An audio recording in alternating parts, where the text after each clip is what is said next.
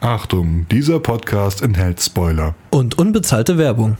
Hallo und herzlich willkommen bei diesem wundervollen Podcast eurer Wahl. Äh, wir wünschen euch einen guten Start in die Weihnachtszeit und ähm, ja, ich begrüße euch recht herzlich, äh, aber freue mich natürlich auch wieder, den Pierre hier mit dabei zu haben. Einen wunderschönen guten Abend, Pierre. Was geht da ab? Jo, mir geht's blendend. Draußen ist es ein bisschen kalt, aber Gimli scheint es nicht zu stören, weil der hackt da die ganze Zeit äh, äh, Holz. Ja, Was? Ja, grüß dich. Ähm, äh, Feuerholz wahrscheinlich. Also ich gehe mal davon aus, ich hoffe. Hast ich hoffe, er baut sich keine Hütte.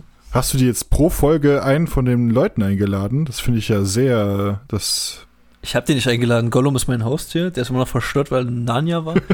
Und ähm, Herr Gimli, der scheint mein Nachbar zu sein. Also der ist aber viel zu oft hier in meiner Bude. Ich glaube, der quartiert sich hier bei mir ein. Der schnotzt sich so ein bisschen durch, habe ich das Gefühl. Ich kann verstehen, warum Legolas den nicht leiden kann. Wundervoll. Oder zumindest äh, Elben, äh, Elben keine Zwerge. Ähm, ich höre es noch hacken. Sagst du ihm bitte ein bisschen leiser hacken, dann kann ich hier noch äh, kurz sagen, wo wir überall verfügbar sind. Was meinst du? Kannst du? Jo, warte. Ja, okay. Ja, ähm, solange Pierre jetzt hier nicht da nee. ist. Ähm, Verpiss dich! Solange Pierre okay. jetzt hier nicht da ist, wir sind, äh, ich bin wieder da. Wir sind verfügbar auf äh, YouTube, Spotify, iTunes, Deezer, Amazon Music, Google Podcasts und als RSS-Feed. Da könnt ihr gerne überall einschalten, wo auch immer ihr uns gerne hören wollt. Ähm, und wir haben uns in der letzten Folge schon ausführlich zu Herr der Ringe, die Gefährten, äh, auseinandergesetzt. Und diese Folge geht es natürlich weiter. Wir reden heute über die zwei Türme im Haupttag, aber auch ganz kurz über natürlich zuletzt gesehene Filme. Es gibt ein paar News und wir reden auch ganz kurz über den Hobbit, den zweiten Teil. Ähm, genau. Äh, wundervoller Start heute. Ich bin heute irgendwie drin. Ähm, wenn meine Stimme versagt, ähm, das tut mir leid. Der letzte Podcast, den ich gestern erst aufgenommen habe, der hat meine Stimme etwas gefressen. Ähm, seht mir das nach, aber ich bin eine Labertasche. Ich rede auch, wenn ich keine Stimme mehr habe. Also macht das auch keinen Unterschied. Ähm, ich muss dich wohl anscheinend öfters mal unterbrechen. Ja, genau, unterbrich mich doch. Ausschaut. Unterbrich mich. Du bist herzlich dazu eingeladen, mich zu unterbrechen. Habe ich doch gerade. Ja. Tsching. Ähm, Pierre, okay. was äh, für Filme hast du ja. denn zuletzt gesehen? Alter, ich habe einen echt starken deutschen Film gesehen zuletzt, ähm, der allerdings meiner Meinung nach schwierig ist. Äh, ich finde, äh, ich kann ja, ja, egal, was, ich fange nochmal von vorne an. Nein, Spaß. Ähm, ähm, Bader-Meinhof-Komplex, kennst du den schon? Ähm, ich habe den auf Netflix meiner Watchlist hinzugefügt. Yay. Okay, ähm, also es geht, äh, worum geht es eigentlich genau? Es geht im Prinzip um diesen linksextremistischen, äh, diese Terrorgruppe, diese linksextremistische Terrorgruppe, äh, Rote Armee-Fraktion, RF, ähm, die von 1967 bis 77 agiert hat hier in Deutschland. Das wird auch allgemein hin, beziehungsweise diese Terroranschläge ähm, auf Banken und auf, ähm, ja, das sind so Modegeschäfte, also so Supermärkte wurden viele Anschläge verübt, so in Malls und sowas ähm, so Brandanschläge, wird auch gemeinhin als äh, der, oh, warte, wie hieß das? Der äh, Herbst irgendwas, irgendwas mit hm, Herbst. Hm, die hatten damals schon harte Sachen gemacht. Der, der, ähm, warte, wie hieß denn das? Irgendwas mit Herbst. Der kalte Herbst oder was hieß das, glaube ich.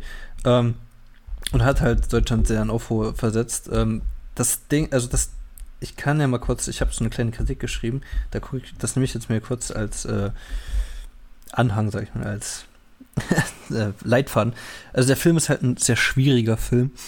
Ähm, denn zum einen ist er halt teilweise stark besetzt. Es gibt da so ein, zwei Rollen, denen ich das noch nicht so richtig aufgekauft habe. Das war dann so, naja, so typisch deutsch wahrscheinlich. ähm, jedenfalls äh, ist er trotzdem äh, stark besetzt. Wir haben unter anderem haben wir Moritz Bleibtreu in der Rolle von ähm, dem Bader, von äh, wie heißt der denn mit Vornamen? Wo habe ich denn?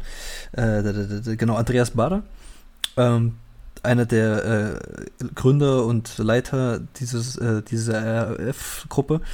Dann haben wir zum Beispiel auch eine äh, Martina Gedeck oder einen Hans-Werner Meyer. Wir haben Jan-Josef Liefers äh, in dem oh. Film drin. Wir, oh, wir haben auch, ähm, genau, richtig geil, Bruno Ganz spielt auch Sehr mit. gut. ähm, wir, also wir haben, oh, genau, und ey, richtig geil gespielt, ähm, Tom Schilling. das ist doch der hier aus Goldfische. Ja, der, der, der auch. Der dann im Der hat doch bei Weg ohne Autor Hauptrolle gespielt. Oder Who Am I genau, hat er auch genau. Hauptrolle gespielt. Genau, also und der Alter, der spielt hier richtig gut. Tom Schilling, der ist nur ganz kurz zu sehen. Oder was heißt ganz kurz? Na doch, ganz kurz. Ähm, aber spielte richtig gut. Äh, Heino Ferch, Susanne Bormann, Anna Halbach, ja, viele. Jasmin Tabatabay. Also, das ist eine echt krasse Riege an deutscher Spielen, die hier dabei ist. Ähm, er ist stark besetzt, habe ich ja gerade eben schon gesagt. Er ist ähm, sehr stark inszeniert, finde ich. Er ist technisch und handwerklich richtig, richtig stark gemacht. Also der Film, ich habe noch fast noch nie so heftig gute Filme aus Deutschland gesehen, die so aussehen, ähm, die sehr viele Aspekte bis ins kleinste Detail ausreizen. Ähm, man muss halt dazu sagen, es ist eine der teuersten deutschen Produktionen, ähm, tatsächlich. Wie viel der jetzt gekostet hat, kann ich gerade gar nicht sagen. Ähm, wenn ich kurz mal gucke, warte. Das suche ich mir jetzt schnell noch raus, weil ich das gerade selber wissen will. Ähm, ah, genau, 13,5 Millionen Euro hat der gekostet. Uh, ähm, Alter, das ist gerade für Deutschland ganz schön hart. Ja, ja. Äh, das, der, das ist krass. Ähm, aber das Problem, was ich mit dem Film halt hatte, ich habe dem nämlich zum Beispiel auf Letterboxd gar keine Bewertung gegeben. Ähm, ich, ich, also ich, es liegt halt wahrscheinlich auch am Drehbuch. Ich weiß halt nämlich nicht, was der Film will. Also, uh. nachdem er zu Ende war, beziehungsweise auch dazwischen, das Ding ist halt, soll ich halt als Zuschauer diesen Bader-Meinhof-Komplex, diese terroristische, linksextremistische äh, Gruppe, soll ich die gut finden? Soll ich die unterstützen? Also soll ich die sympath soll ich sympathieren, sympathisieren mit denen? Soll ich das, was sie machen, die Motivation, die Hintergründe, die sie, die sie dazu bewegen, das zu tun, was sie tun, soll ich die gutheißen? Soll ich sie verstehen? Soll ich sie ähm, soll ich sie nicht gut finden? Soll ich sie nicht sympathisch finden? Soll ich sie abscheulich finden? Soll ich das verachten, was sie dort tun? Soll ich ihre Taten missbilligen?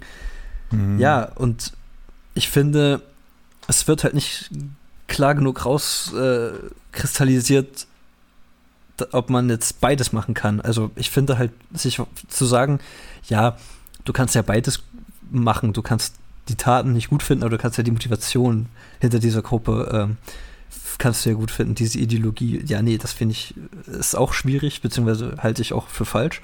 Ähm, weißt du, um es mal so ein bisschen äh, da so ein bisschen zu verdeutlichen, du siehst halt, du, also du weißt ja, wer die sind, ne? Ja, Eine links, ja. linksextremistische äh, Terrorgruppe.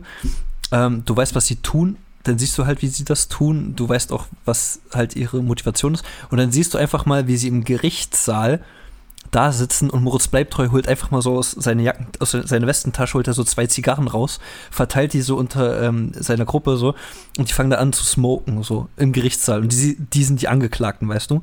Und die sitzen halt so mit Sonnenbrille ganz cool da und smoken diese Zigarre, wo ich mir denke, ja, okay, soll ich das jetzt cool finden? Oder also ich weiß halt jetzt nicht genau, hm, was ich, will der Film jetzt sagen mit dieser mit diesen Figuren, mit dieser Geschichte. Und ich verstehe dein Dilemma, weil ja. es ist ja sehr hochpolitisch alles auch. Ähm, und dass genau, man da, also es gibt kein richtiges äh, Statement anti äh, oder gegen diese Gruppe oder wie. Genau, also du hast, also ich hatte das Gefühl, das Ding ist halt, ich habe ihn auch nur einmal gesehen bis jetzt. Ähm, ich habe ihn gestern zum ersten Mal gesehen. Ähm, das Ding ist halt, wenn du ihn halt siehst, dann weißt du nicht, wie du zu dieser Gruppe stehen sollst. Also du, ich, ich zumindest wusste jetzt nicht, ja, okay, soll ich das jetzt, also wie gesagt, soll ich das jetzt gut finden oder nicht?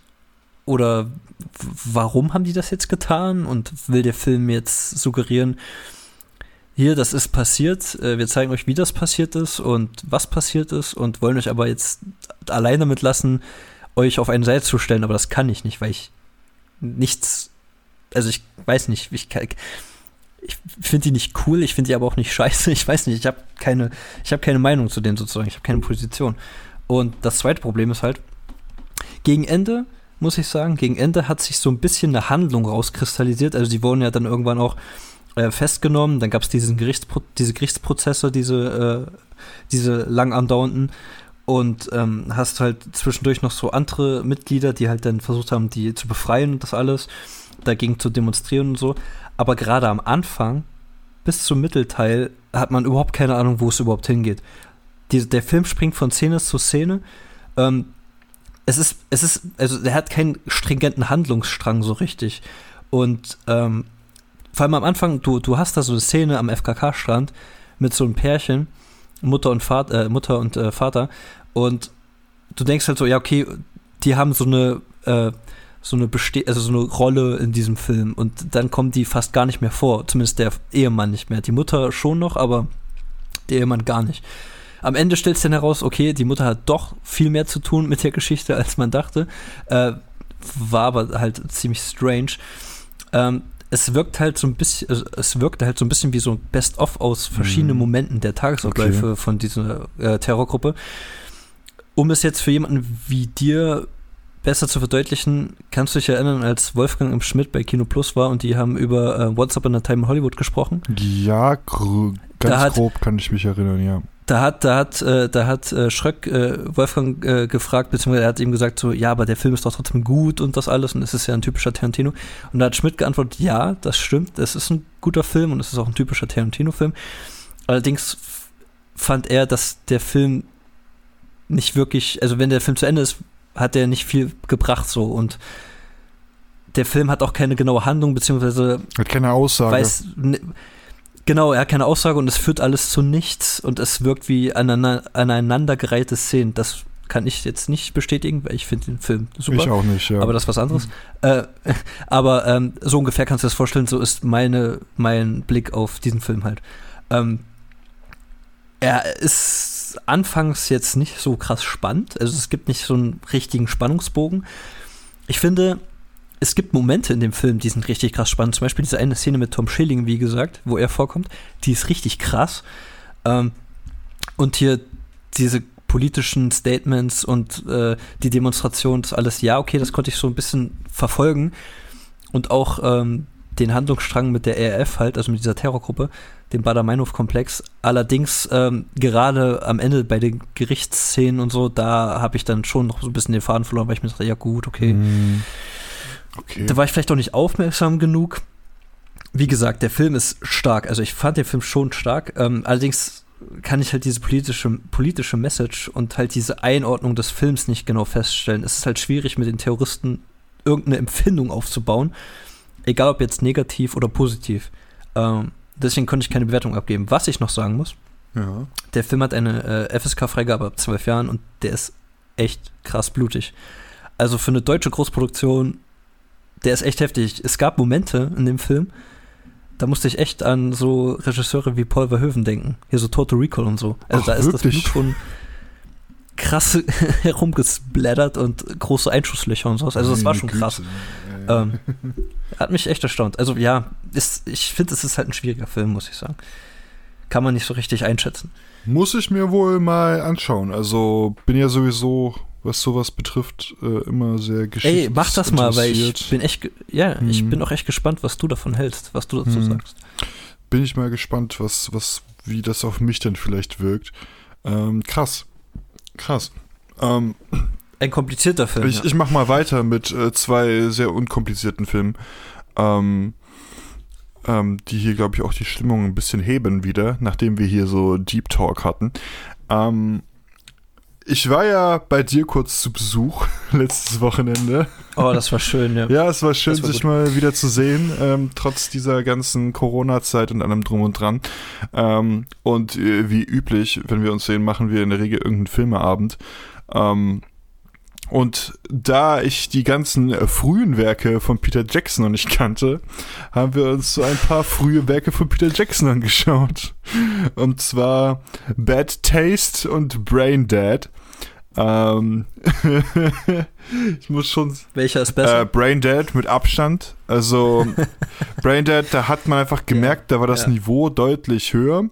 Ähm, Bad Taste hat man halt wirklich gemerkt, das ist ja alles noch in den Kinderschuhen. Ähm, die, die hatten nicht viel Geld, 10.000 oder 11.000 waren es, ne? 11.000 Dollar. Ja, 11.000, ja, ja. Und das Ganze an den Wochenenden gedreht äh, und mit selbst. Über vier Jahre. Ja, über vier Jahre hinweg mit selbstgemachten Props, äh, selbstgemachte Effekte. Ich finde aber, was man gerade diesen ersten, in diesen beiden Filmen von Peter Jackson sehr anmerkt, dass er einen sehr hohen Fokus darauf hatte, alle Effekte äh, so gut wie möglich aussehen zu lassen. Also man mhm. kann über vieles meckern, gerade bei Bad Taste, aber auch bei Braindead.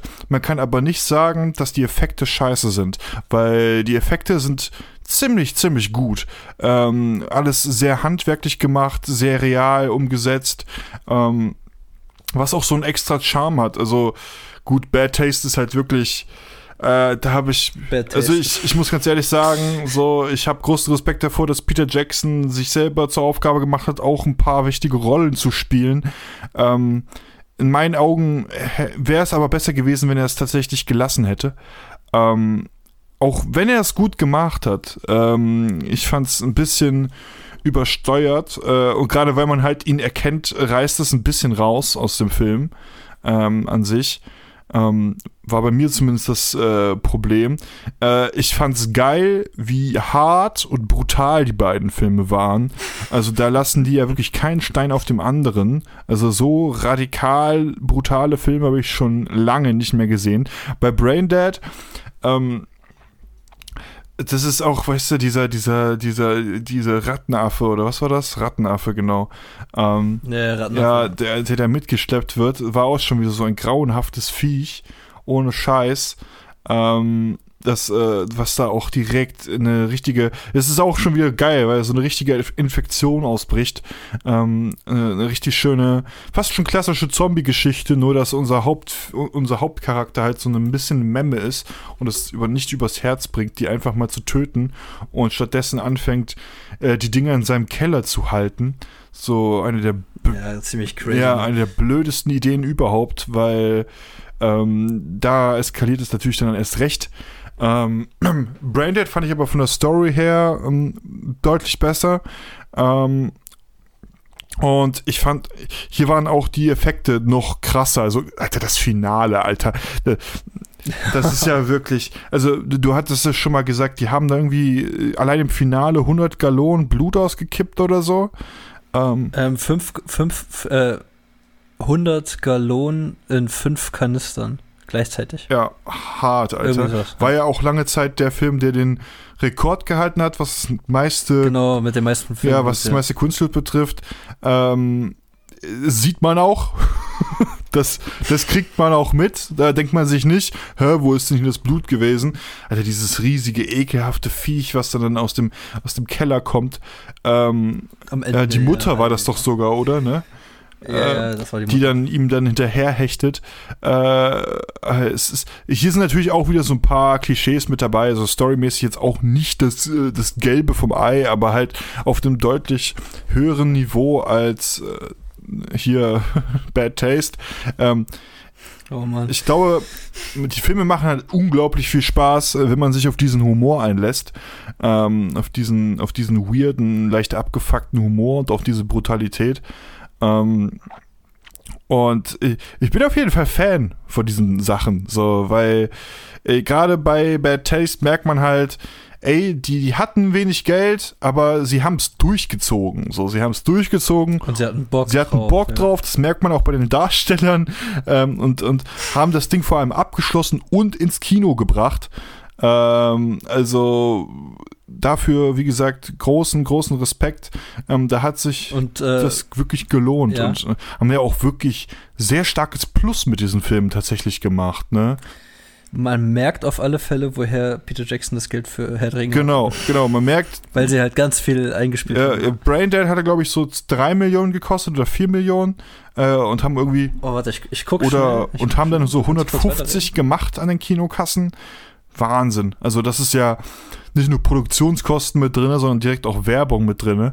Ähm, also Bad Taste hat äh, 11.000 gekostet und hat 150.000 eingespielt. Mh, Alter, ist auch schon geil.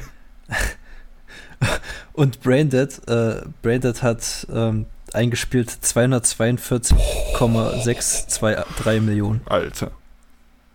Sehr, sehr krass. Also, Sehr, sehr krass. Also wirklich mit diese, also man merkt diesen Filmen, auch wenn sie stimm, stellenweise ein bisschen dumm und hohl sind, merkt man denen ja. wirklich an, dass die Hingabe da ist. Äh, und das macht hier sehr, sehr viel für mich aus. Ähm, wir hatten einen sehr lustigen Abend, kann man glaube ich auch so sagen. Ähm, äh, ich hab's, ich hab's genossen, mir diesen Mist mal reinzuziehen. Äh, ich mag das Plakat auch sehr. Ähm, wo, wo diese Lippen äh, so offen sind und du den Zombie siehst, der da schon von innen langsam nach draußen kommt. Von Brady, ja, aber ich finde auch. Dieses Baby. Ja, Alter. aber die Mutter von ihm, die hatte auch so ein paar legendäre Auftritte, weil sie dann auch einfach einmal in einer Szene einfach vor dem Bus gelaufen ist oder so. Ähm, es ja. ist, äh, oh, also comedy-mäßig auch und, großartiges und Timing. Und Braindead ist ja nicht der einzige Film, der existiert, ne? In diesem Universum. Ja, ja, King Kong, ne? Natürlich. Ja. Äh, darf man dabei nicht vergessen. Ähm, ähm, ich glaube, weil sie haben, sie haben ja bei Braindead nicht nur da gedreht, wo sie teilweise auch Herr der Ringe gedreht haben, sondern auch ein bisschen was ja. von den King Kong Locations äh, mitgenommen und dann quasi bei King Kong weiterverwertet. Ja, ja, also die haben das schon gut gearbeitet, es hat Spaß gemacht. ja, ähm, wir haben ein paar News vorbereitet und äh, Pierre ist unser Newsmann hier. Ja, ja. Äh, der, der Krogi von Extended Talks. Ähm, hau mal raus. Der Krogi von Extended Talks, ja. Maximale Realität, ne? Nice. Jetzt kommt der Ticker! oh mein Gott, nein. Okay, also, wir halten unter anderem äh, Dune von Villeneuve. Ah. Ähm, von Denis Villeneuve. Wieder verschoben? Erst, wann kommt der? Nein, wann kommt der bei uns raus? Im November? November, glaube ich. Beziehungsweise auf HBO Max kommt der. Ne? Ja. Und in ausgewählten Kinos. Ähm, Dune hat jetzt seine Freigabe erhalten in den USA. Und äh, anhand dieser Freigabe, beziehungsweise anhand auch des Trailers, gab es damals auch schon so ein paar Theorien, ähm, geht man jetzt nämlich davon aus, dass es nicht nur diesen Film geben wird. Ähm, Dune hat ein äh, PG-13 gekriegt. Was? Und ja. Das ist eine Premiere. erwartet, aber. Also ist doch Premiere aber, für Villeneuve, äh, oder? Das ist doch. Äh, ja. Sicario also, R-Rating, Prisoners R-Rating, Blade Runner R-Rating. Ja. Arrival könnte auch also. PG-13 sein. Aber Sicario, ja, ähm. und Prisoners. also, so ein harter Film eigentlich. Ja. Ja, tatsächlich. Schade. Äh, Arrival, ist, Arrival ist tatsächlich auch PG-13. Aber egal. Ja, aber gut. Ähm, da aber passt es dieser ja auch. Freigabe ja, anhand dieser Freigabe geht man aber allerdings davon aus, dass äh, Dune wahrscheinlich äh, ein Mehrteiler wird. Also es wird wahrscheinlich eine Trilogie oder so werden. Ähm, oh. Hat aber auch gute Gründe, weil es gab viele Kommentare, die geschrieben haben, das macht nur Sinn, weil dieses Buch sehr komplex ist, ähm, Dune. Und da hat einer auch geschrieben, ähm, sowas ähnliches, äh, so, so, ungefähr wie, ist jetzt nicht genau äh, zitiert, aber da hat einer sowas geschrieben wie, ja nur gut, dass sie einen Mehrteiler planen, so komplex wie das Buch ist. Ich meine, wenn man sich mal zurückerinnert, was David Lynch in einem Film aus dieser Geschichte gemacht hat, dann bitte nein, bitte nicht. so das ist aber eine gute Wahl dann und, auf ähm, der Ebene. Ja. Ähm, und man, man munkelt auch, dass der Film diese Freigabe bekommen hat, ähm, weil man, der ist ja wieder von Warner. Und Blade Runner zum Beispiel ist auch von Warner und der ist ja gefloppt. Dass man vielleicht gesagt hat, ah, hm, Blade Runner, cooler Film, ist leider gefloppt. Wir machen mal hier so ein PG-13 draus. Egal. Kann Nur gut sein. Info, man, munkelt, man munkelt halt, das wird ein Mehrteiler wahrscheinlich. Aber fände ich auch nicht schlecht, ne? Ja, ja. Wenn es ja. genauso gute Filme Aber, sind, ja, gerne. Ja. Vielleicht wird es ja ein Dark Knight in, von Villeneuve sozusagen. So ein bisschen so. Der Pate von ich, Villeneuve. Fände ich gut. ähm, Fände ich gut. Hätte ich nichts dagegen. Ja. Aber zum Thema Mehrteiler. Ähm, Marvel Cinematic Universe. Black Panther. Kennen ja. wir alle, ne? Ja, ähm, Rest in Peace, äh, Chadwick ja, Boseman. Ja, Alter, mega, mega, ey, das ist echt tragisch. Also ich, ich weiß noch, als ich auf Instagram rumge, rumgesurft habe und dann habe ich gesehen, äh, ich habe irgendwie so 50 Leute oder so gesehen, irgendwelche Schauspieler und so, die geschrieben haben, so, ja, Rest in Peace, Chadwick Boseman und so und We Will Miss You und so. Ich habe so, hä, what the fuck, was? Da habe ich das mal gegoogelt, der Typ ist gestorben. So, und ich dachte mir so, oh krass. Ähm, also, das ist echt tragisch, weil ich fand eigentlich, das ist ein cooler Schauspieler. Ja. Ähm, hat auf jeden Fall Potenzial gehabt. Ähm, jedenfalls, man wusste ja schon länger, dass Black Panther 2 erscheinen wird. Ja. Ähm, und ja, hm, Chadwick Boseman ist tot. Black Panther 2 kommt trotzdem. Ähm, die wollen ihn trotzdem veröffentlichen. Das Ding ist jetzt halt, tja, wie macht man das jetzt? Ähm, der ist ja tot. Und verschiedenen Quellen zufolge will man wahrscheinlich ähm, die Schwester zum neuen Black Panther machen. Das Ding ist jetzt aber allerdings, wie will man das Verschwinden von T'Challa, also Chadwick Boseman, darstellen? Ich hoffe echt auf Archivaufnahmen, weil auf sowas wie der Film fängt an mit einer Beerdigungsszene habe ich gar keinen Bock drauf, weil das würde die Figur komplett, komplett zerstören und ins Lächerliche, ja. total in den Sumpf und Matsch hinein versinken lassen. Also es ähm, ist ja auch kein großes Geheimnis, dass wir beide jetzt nicht so äh, große Fans von Black Panther sind. Ähm, aber trotzdem, ja, also, es ja. ist ein würdiger Abschied äh, von, dem, von dem Darsteller und von der Figur ist so das Mindeste, was wir brauchen, um halt in überhaupt eine Fortsetzung ja. reinzugehen, so um es sozusagen. Das, das, das, das Ding ist halt, Jerry Boseman wusste ja schon länger von seiner Krebskrankheit und ich denke mal, die Studiobosse auch. Und die haben ja trotzdem Black Panther 2 schon im Voraus geplant. Das heißt, vielleicht haben sie ja schon Ideen gehabt, wie sie das machen. Ich lasse mich gerne überraschen. Ähm, hm. Aber ich, ich, ich kann mir echt gut vorstellen, äh, es wird eine Beerdigungsszene, aber ich habe echt keinen Bock drauf.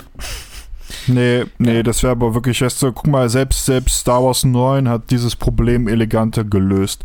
Ähm, obwohl, obwohl Carrie Fisher schon tot war, haben sie mit den Archivaufnahmen so viel aus dem Charakter rausgeholt ähm, in diesem Film, was ich persönlich nicht erwartet hätte. Ähm, und das hat sogar echt gut funktioniert. Ähm, das war das Überraschende dabei. Man hatte immer ein bisschen die, die Angst gehabt, oh, so viel Digitales nachbearbeitet, beziehungsweise Archivaufnahmen, wie passt das rein? Ergibt das irgendwie Sinn? Und ja, also man kann jetzt sich über Star Wars 9 an sich sehr gut streiten, weil der Film halt wirklich einfach an sich nicht so ein guter Star Wars Film ist. Prickelt. Ja, nicht so prickelt ist. Aber, aber das muss man den, muss man den Filmemachern sehr hoch anrechnen, äh, dass sie es geschafft haben, die Figur äh, so lange in diesem Film zu erhalten, ohne dass irgendwie die Würde des, der Figur irgendwie ähm, beschmutzt wurde, wenn du verstehst, was ich meine. Und das wäre jetzt so. Das war auf jeden Fall, es, ja. es wäre es auf jeden Fall würdiger als irgendein Ja, und ganz ehrlich, wie gesagt, äh, Disney hat das jetzt bei Star Wars schon mal so hingekriegt. Warum können sie es jetzt nicht auch bei Black Panther 2 hinkriegen? Also. Stimmt, den, den Anspruch hätte ich als Zuschauer zumindest schon. Ähm, wenn sie das einmal geschafft haben, schaffen sie es auch ein zweites Mal. Der Punkt ist halt, dass der Trend natürlich dann immer mehr dahin, dazu hingeht, dass wir tote Menschen, also dass wir Menschen oder Darsteller von den Toten wieder auferstehen lassen, was natürlich auch einen komischen Beigeschmack hat.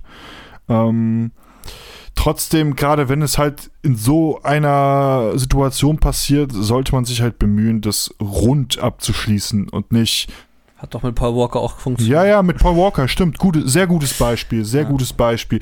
Das äh, war sogar, ich fand sogar von der Lösung her echt krass, so einfach die, die Wege trennen sich so. Weißt du, der Zuschauer weiß, Paul Walker ist tot, ähm, aber dass sie in der Film die Geschichte halt nicht so haben enden lassen nach dem Motto, Paul Walker ist jetzt einfach gestorben in dem Film, sondern er fährt einfach woanders hin. Er lässt das Leben hinter sich. Ähm, ist halt eine deutlich äh, natürlich, es sah hin und wieder ein bisschen befremdlich aus, weil damals die Technologie auch noch nicht so weit vorgeschritten war. Aber es hat einfach eine gute Message rübergebracht. Ja. ja. Schon krass. Haben wir, haben wir sonst noch was auf dem Zettel? Ähm, ja, wir haben tatsächlich zu unserem heutigen Thema was auf dem Zettel. Oh. Und zwar, ich meine, das ist ja jetzt kein Geheimnis, ne? Die Leute wissen ja, dass wir über Herr der Ringe Teil 2 sprechen werden heute. Was? Jetzt hast du es ähm, gespoilert. Scheiß, wir haben die Spoilerwarnung. Außerdem, wenn die Leute schlau sind, haben sie die Folge davor gehört, wie alle anderen auch. ähm, und zwar gibt es neue äh, Informationen zur Herr der Ringe-Serie oh, ähm, von Amazon Prime. Schön, geil. Video. Ähm, die soll äh, noch so starten, wie sie starten soll. Und zwar nächstes Jahr tatsächlich schon. Mhm. 2021. Ähm, genau, und es gibt neue Informationen äh, zu Besetzung und Handlung. Genau. Ähm, erstmal kurz Info an Rande, an, am Rande, die nicht viel bringen wird. Also Ende, 2000, Ende nächstes Jahres soll sie starten. Und eine zweite Staffel ist auch schon im Auftrag gegeben worden, aber das ist alles, äh, sind alles Sachen, die uns überhaupt nicht interessieren. Ähm, ja, uns interessiert und, mehr. Ja. Worum soll es denn gehen und wer ist denn dabei? Also, worum geht es? Ich lese das hier einfach mal vor, weil ich keinen Bock habe, mir das jetzt durchzulesen und dann wiederzugeben. Der genaue Handlungsverlauf steht derzeit noch nicht offiziell fest. Dennoch stellt die neue Herr der Ringe-Serie kein Remake der erfolgreichen Filme dar, sondern ein Prequel, das in etwa 3000 Jahre vor Frodos Reise zum Schicksalsberg spielt. Das ist eine mächtige Zahl. Dennoch wird es ein Wiedersehen mit Galadriel, Elrond und Sauron geben, was darauf hindeutet, dass die Erschaffung der Ringe eine wichtige Rolle im Handlungsverlauf der Serie spielen könnte. Okay, das klingt schon mal sehr gut. Da habe ich Bock drauf. Habe ich auch Bock drauf. Ähm, Besetzung bei Herr der Ringe, Schauspieler im Cast, okay. Und da muss ich echt sagen, ich habe mir die kurz mal angeguckt. Es sind übrigens vier Personen, die jetzt bis jetzt bekannt sind. Okay. Und die wären? Äh, oh nein, es gibt noch mehr. Wow, fuck. Ich, okay, krass, die habe ich nicht gesehen. Also, äh, okay, sorry. Ähm, okay, die, welche Schauspieler in der Produktion bekannt sind, sind deutlich mehr welche Rollen die äh, Schauspieler haben werden, das sind bis jetzt nur vier. Okay, sorry. Ähm, erstmal dazu so viel. Diese vier Schauspieler, die äh, die vier Rollen schon, wo man weiß, wen die spielen, die kenne ich alle gar nicht. Ähm, die kommen unter anderem aus Neuseeland, aus Australien, aus ah. Sri Lanka und ähm, aus dem Vereinigten Königreich. Also, also, also äh, lokal, lokal vor Ort gecastet und äh, einfach auch ein bisschen geguckt. Ja, Sri Lanka, neue. Sri, Sri, Lanka würde ich jetzt nicht lokal sagen. Ja, ja, ja, aber die ähm, haben sich quasi unter darauf anderem, konzentriert, ja. neue Gesichter zu finden und nicht altbekanntes zu nehmen. Genau, ähm, ich lese dir trotzdem den ganzen Namen mal vor. Also die Rollen, die bekannt sind, sind einmal Tyra, ähm, gespielt von Markella Kavanagh sagt mir gar nichts. ähm, dann hätten wir Oren, gespielt von Joseph Mole. Mole? Okay, sagt mir auch nichts. Die junge Galadriel wird verkörpert von Morfred Clark. Okay. Mhm. Ähm, Beldor, gespielt von Robert Aramayo. Gesundheit. Also, keine Ahnung, wer die sind. So. Und wer noch zum Cast dazu gehört, ist Emma Horworth, Owen Arthur, Nezainen Boniadi, Tom Butch, Ismail Cruz Cordova, Tiro Muhafidin, Sophia Noppenwett, Megan Richards, Dylan Smith, Charlie Wickers, Daniel Wayman, Cynthia Adai Robinson, Maxim Baldry, Ian Blackburn, Kip Chapman, ich höre jetzt auf, hier vorzulesen, weil die kennt man eher nicht. Okay. Ich denke mal, für diese ganzen großen Sachen wird, wird man sich noch, äh, wird man dann noch erst später preisgeben. Wobei ich echt sagen muss, genau. junge Galadriel Moffat Clark, wer ist das zum Fick? Ich gucke mal kurz nach. Gucken Sie mal kurz nach. Ich bin auf jeden Fall sehr gehypt, was die Herr der Ringe-Serie betrifft. Und auch ganz froh, um ehrlich zu sein, dass es halt nicht nur eine Staffel geben wird, sondern auch zwei. Ähm, das zeigt halt auch, dass sie es ein bisschen ernster meinen und nicht sagen, hier, wenn die erste Staffel nicht funktioniert, dann singen wir es ab. Ach, so, die ist das. So, wer ist das die? Junge die junge Galadriel wird gespielt von äh, Moffat Clark und die hat unter anderem bei Stolz und Vorurteil und Zombies mitgespielt. Es war aber nicht ihre letzte, ihre letzte Produktion, wo sie dabei war, sondern die hat auch bei Crawl mitgemacht. Das mit den Krokodilen. Mhm. Allerdings nicht die Hauptfigur, sondern eine Nebenfigur. Ja, gut, okay. Ja, ey, klar, man muss ja auch Vigo Mortensen und äh, ne, hier, wie sie alle heißen, die waren ja auch alle fresh. Außer die waren auch frische, unverbrauchte so. Gesichter, ja, Aber genau. Genau, genau, da musste man sich ja auch erst, äh, hier Elijah Wood und so, die kannte man ja auch vorher nicht wirklich. Da muss man sich ja auch so ein bisschen dran gewöhnen. Und hat man ja auch. Genau. Ähm, so, das war's mit News, ne? Wir sind jetzt durch. Ja, Digga, Corona, wir haben nicht so viel. Ja, ich frage nur noch mal nach, nicht, dass ich dich jetzt hier irgendwie unterbreche. Ähm, das heißt, wir schwatzen jetzt ganz, ganz kurz und knackig über Hobbit, Smaugs Einöde, äh, also quasi den zweiten Teil des Hobbits, was wir beim letzten Mal richtig vergessen haben zu erwähnen. Äh, dass Guillermo del Toro ursprünglich diese Filme inszenieren sollte. Ähm, und, okay, und, gar nicht Peter Jackson.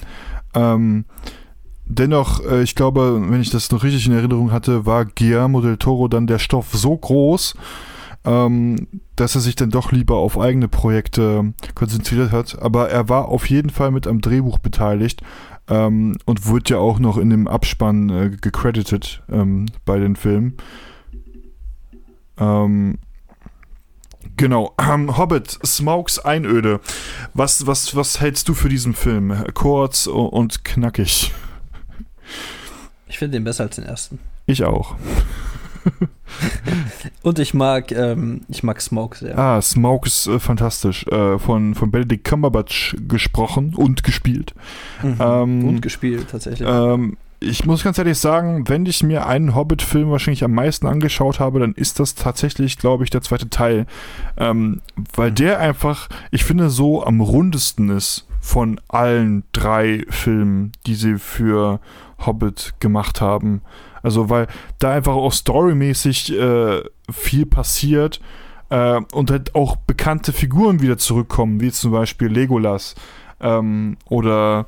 Oh ja, das war nice. Das war einfach schön. Das war so ein kleines äh, i-Tüpfelchen. Ich mag auch die Stadt auf dem See sehr. Diese Menschen, die sind einfach richtige Panne-Leute. Oh, also, dieser räudige Typ da, dieser, hm. dieser, wie heißt der? Dieser Panne-Typ da mit den Augenbrauen. Ja, ja, ich weiß, was du, wen du meinst. Das ist, im Moment, lass mich kurz ja. nachschauen. Ähm, das ist, äh, wie heißt der Typ denn nochmal?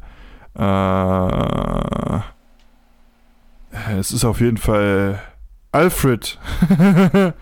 Alfred, ja genau. Alfred.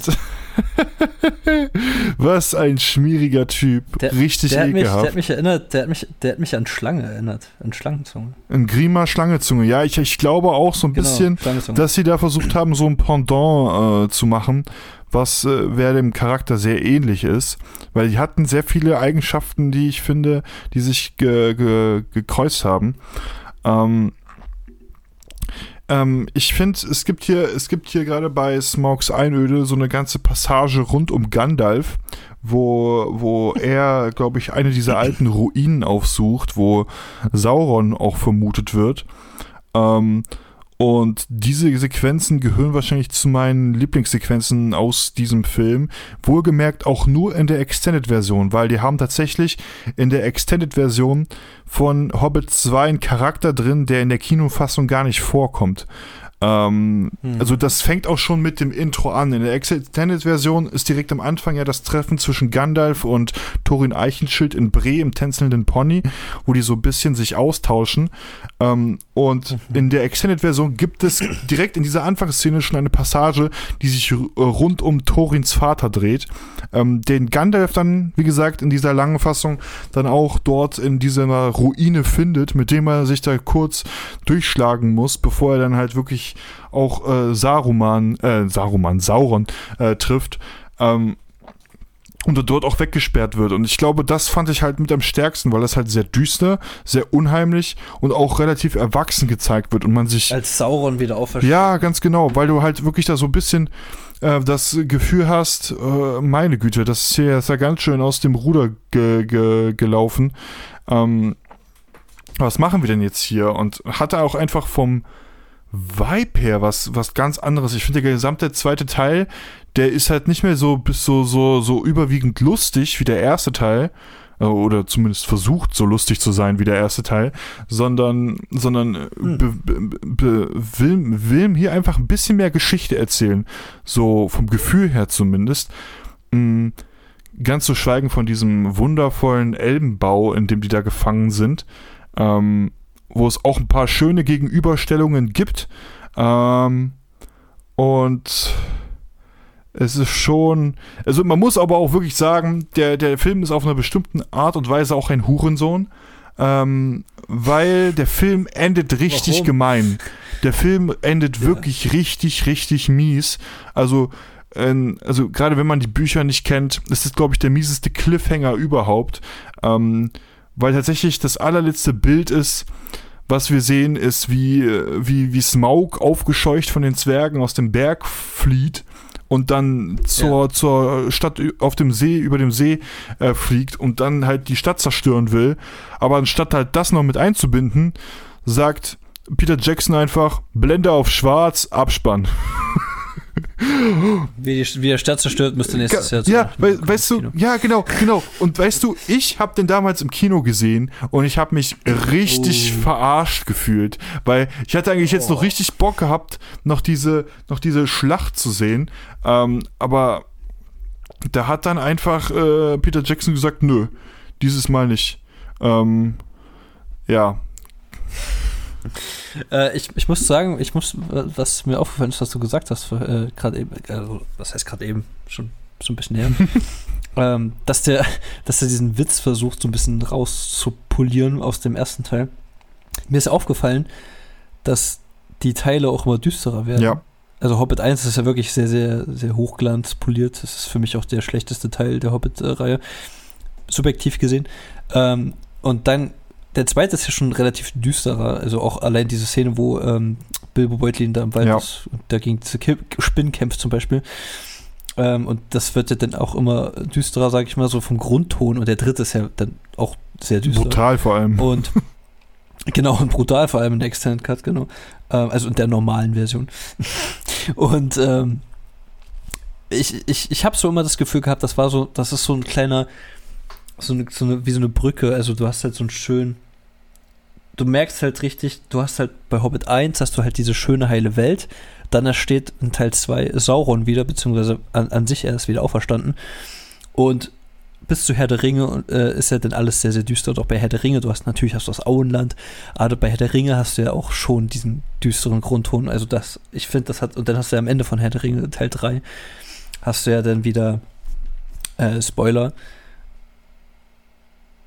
eine schöne heile Welt. Also muss man dazu sagen. Ähm, ja, ja, ja. Ähm, wie gesagt, ich, ich würde dem zweiten auch von der Skala von 1 bis 10 wahrscheinlich äh, die beste Wertung geben von der Hobbit-Trilogie, eine 8 von 10, weil hier auch die Effekte ich finde, einfach deutlich runder wirken. Und ich glaube, was natürlich unglaublich viel Bonus bekommen hat bei mir, gerade für diesen Film, ist einfach Smaug, der Drache. Ähm, weil der sieht nicht nur unglaublich geil aus, wir haben es gerade noch vorhin schon mal angesprochen, Benedict Cumberbatch der ist richtig schön gibt ihm halt eine richtig geile Stimme. Ähm, und als Fun Fact, wie gesagt, ähm, Benedict Cumberbatch hat den nicht nur gesprochen, äh, sondern hat sich teilweise auf dem Boden so hin und her gewunden. Ähm, Alter, in Making genau. of, also Behind the Scenes ist Guckt krass. euch das mal an. Also der, der hat da wirklich auf dem Boden gelegen, hat sich da so rumgekraucht und hat sich in diese Position begeben. Ähm, mega gut. Und das ist halt auch das Ironische, ne? Weil als Bilbo und Smog das erste Mal miteinander sprechen, ähm, hattest du irgendwie das Gefühl, dass die sich schon kennen.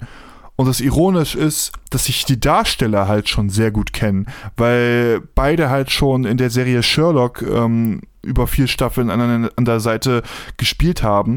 Und dadurch hat der Vibe zwischen den beiden einfach so unglaublich gut gepasst, weil es halt nicht mehr so das nach dem Motto funktioniert, hier, äh, ich, ich, ich, ich spiele jetzt mit irgendjemandem Voice Acting, sondern dass da halt wirklich sich auch zwei Leute gegenüberstehen, die sich schon äh, gut bis sehr gut kennen, ähm, fand ich es ist, war so ein bisschen, ja, war einfach, ich fand, ich finde den zweiten eigentlich wirklich, wirklich stark und habe da sehr, sehr wenig dran auszusetzen. Abgesehen von einer Sache, die mich wirklich gestört hat, ähm, gerade zum Ende hin, ähm, ist dieser lange, ewig lange Kampf in dem Berg drin, als sie versuchen, den Drachen da irgendwie zu vertreiben. Ähm, ja, wo sie so schlei so sneaken. Nee, das Sneaken fand ich gut. An den das Sneaken fand ich ja, okay. gut, das äh, sondern das Schlachten, äh, also nicht das Schlachten, sondern, sondern dieser Kampf in den Minen unter anderem auch äh, und mit diesem riesigen goldenen Zwerg. Ähm, das ist aber dem Faktor geschuldet, ähm, dass sie halt für den zweiten Teil einen Höhepunkt gebraucht haben, weil sie sich halt die richtig krassen Schlachten für den dritten Teil aufheben wollten und sich dann dadurch halt diese Sache da aus dem Arsch gezogen haben. Fand ich jetzt nicht besonders elegant, vor allem weil es halt auch ziemlich lang geht. Ähm, und man auch irgendwie merkt, dass dann nach den ersten fünf Minuten von diesem Versteck- und äh, äh, Minenspiel dann irgendwie ein bisschen die Luft raus ist. Ähm, ja, äh, aber wie gesagt, man muss dazu sagen, dass, dass äh, Peter Jackson unter sehr großem Druck stand während der Dreharbeiten, gerade für den zweiten Teil, ähm, dass man dabei nicht vergessen sollte. Ähm, ja. Ach, eine Sache noch, kurz bevor wir weitergehen können. Die Spinnen ähm, fand ich lustig. Ähm, weil, weil Äh, Bilbo okay. zieht sich diesen Ring ja einmal rüber und versteht dann Ja. alles, was die Spinnen miteinander sagen. Äh, und Ja. wie die synchronisiert waren, fand ich wunderbar. Äh, ich finde das richtig herrlich. Ähm, das hat richtig viel Spaß gemacht. Ähm, und ja, ja gut. Und Legolas nimmt natürlich alles auseinander. Das ist jetzt. Ach nee, tatsächlich nicht. Ähm, Legolas hat das erste Mal die Situation, dass er blutet. Mhm. Und Legolas findet auch zum er- ersten Mal heraus, wie Gimli aussieht. Das ist meine Frau und mein Sohn, Gimli. Was ist das für ein Und äh, ekelhaftes Ja. Geschöpf? Das ist mein Sohn. ja, ja. ja, genau. Und, äh, und äh, ich habe ja, ich habe es ja schon beim letzten Mal erwähnt, äh, hier, na, Legolas ist eine der interessantesten Figuren, weil er hier ja halt wirklich dieser griesgrämige äh, Elb ist und Ja. bei Herr der Ringe ist er ja dieser übelst freundliche und ey, Macker, alles cool und ich, yo, Gimli, cooler Zwerg du bist. Ähm, weißt du, das ist halt eine der interessantesten Figuren. Finde ich nice. Und ein Pluspunkt, sorry, dass ich hier schon wieder was anhänge, obwohl wir eigentlich schon weitergehen wollten. Eine Sache, die wir hier auf jeden Fall noch anhängen ähm, hängen will, ist, ist, äh, dass sie sich mit Tauriel einen Charakter ausgedacht haben, den es so nicht gab. Also den es tatsächlich nicht gab. Weißt du, vieles, was in Hobbit 1, Hobbit 2 und Hobbit 3 passiert, ist halt irgendwie auf der Lore basierend, die Tolkien damals noch zusätzlich zu den Büchern geschrieben hat.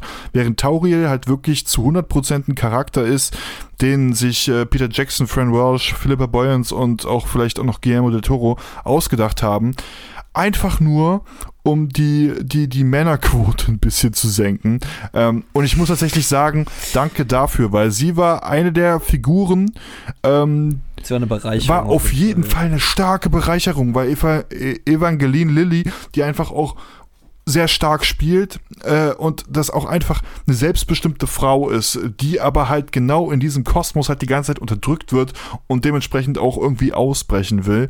Ähm, was den Kleinen noch einen guten Bonuspunkt hinzugegeben hat. Das Einzige, was ich dann wieder scheiße fand, ähm, was auch mit ihrem Charakter zu tun hatte, dass sie da direkt eine Liebesgeschichte draus gemacht haben. Ähm, das, ja, mit dem einen Zwerg. das ja, hätte- das war too much. ja, Fili oder Kili war das, nee, Fili, ähm, das, das, das hätte man dann wirklich rauslassen können. Das fand ich dann ein bisschen too much, da stimme ich dir vollkommen zu.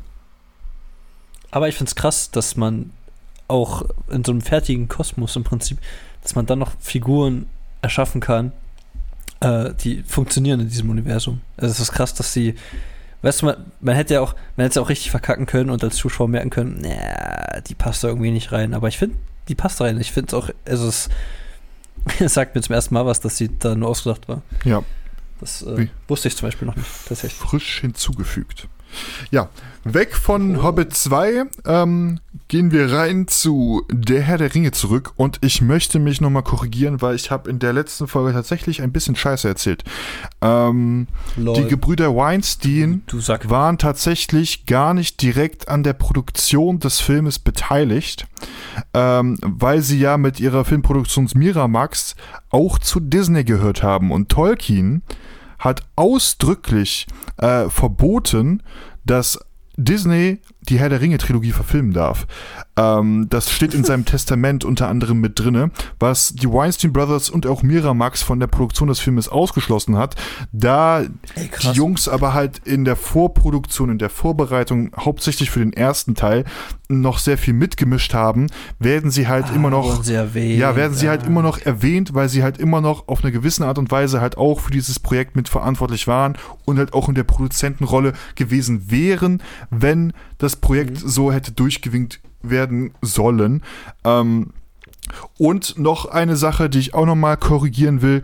Ursprünglich sollte der Herr der Ringe ta- ta- tatsächlich keine Trilogie werden, sondern ein Zweiteiler. Äh, wohlgemerkt, dass die Gefährten und die Mhm. zwei Türme ein Film sind und die Rückkehr des Königs ein eigenständiger Film soll. soll. Aber ganz ehrlich, das wäre hart. Da wäre der erste Teil länger gewesen. als Ja, dann wäre der erste Teil halt kein Dreistünder geworden, sondern ein Sechsstünder. Ähm, und der, der dritte Teil, der wäre halt ein Vierstünder geworden, also so wie er jetzt ist. Ähm, trotzdem, es ist schon Ähm, wahnsinnig. Wie gesagt, ich wollte mich nur kurz korrigieren, nicht, dass mir man hier irgendwas äh, falsch äh, auslegt.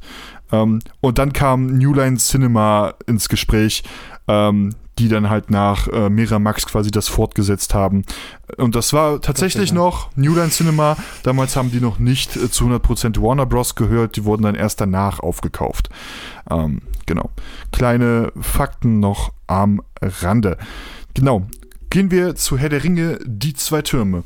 Wir haben beim letzten Mal schon so ein paar Hürden besprochen, aber die haben wir halt auf die ganze Produktion. Warum nicht drei Türme? Ähm, weil es nur zwei Türme gibt.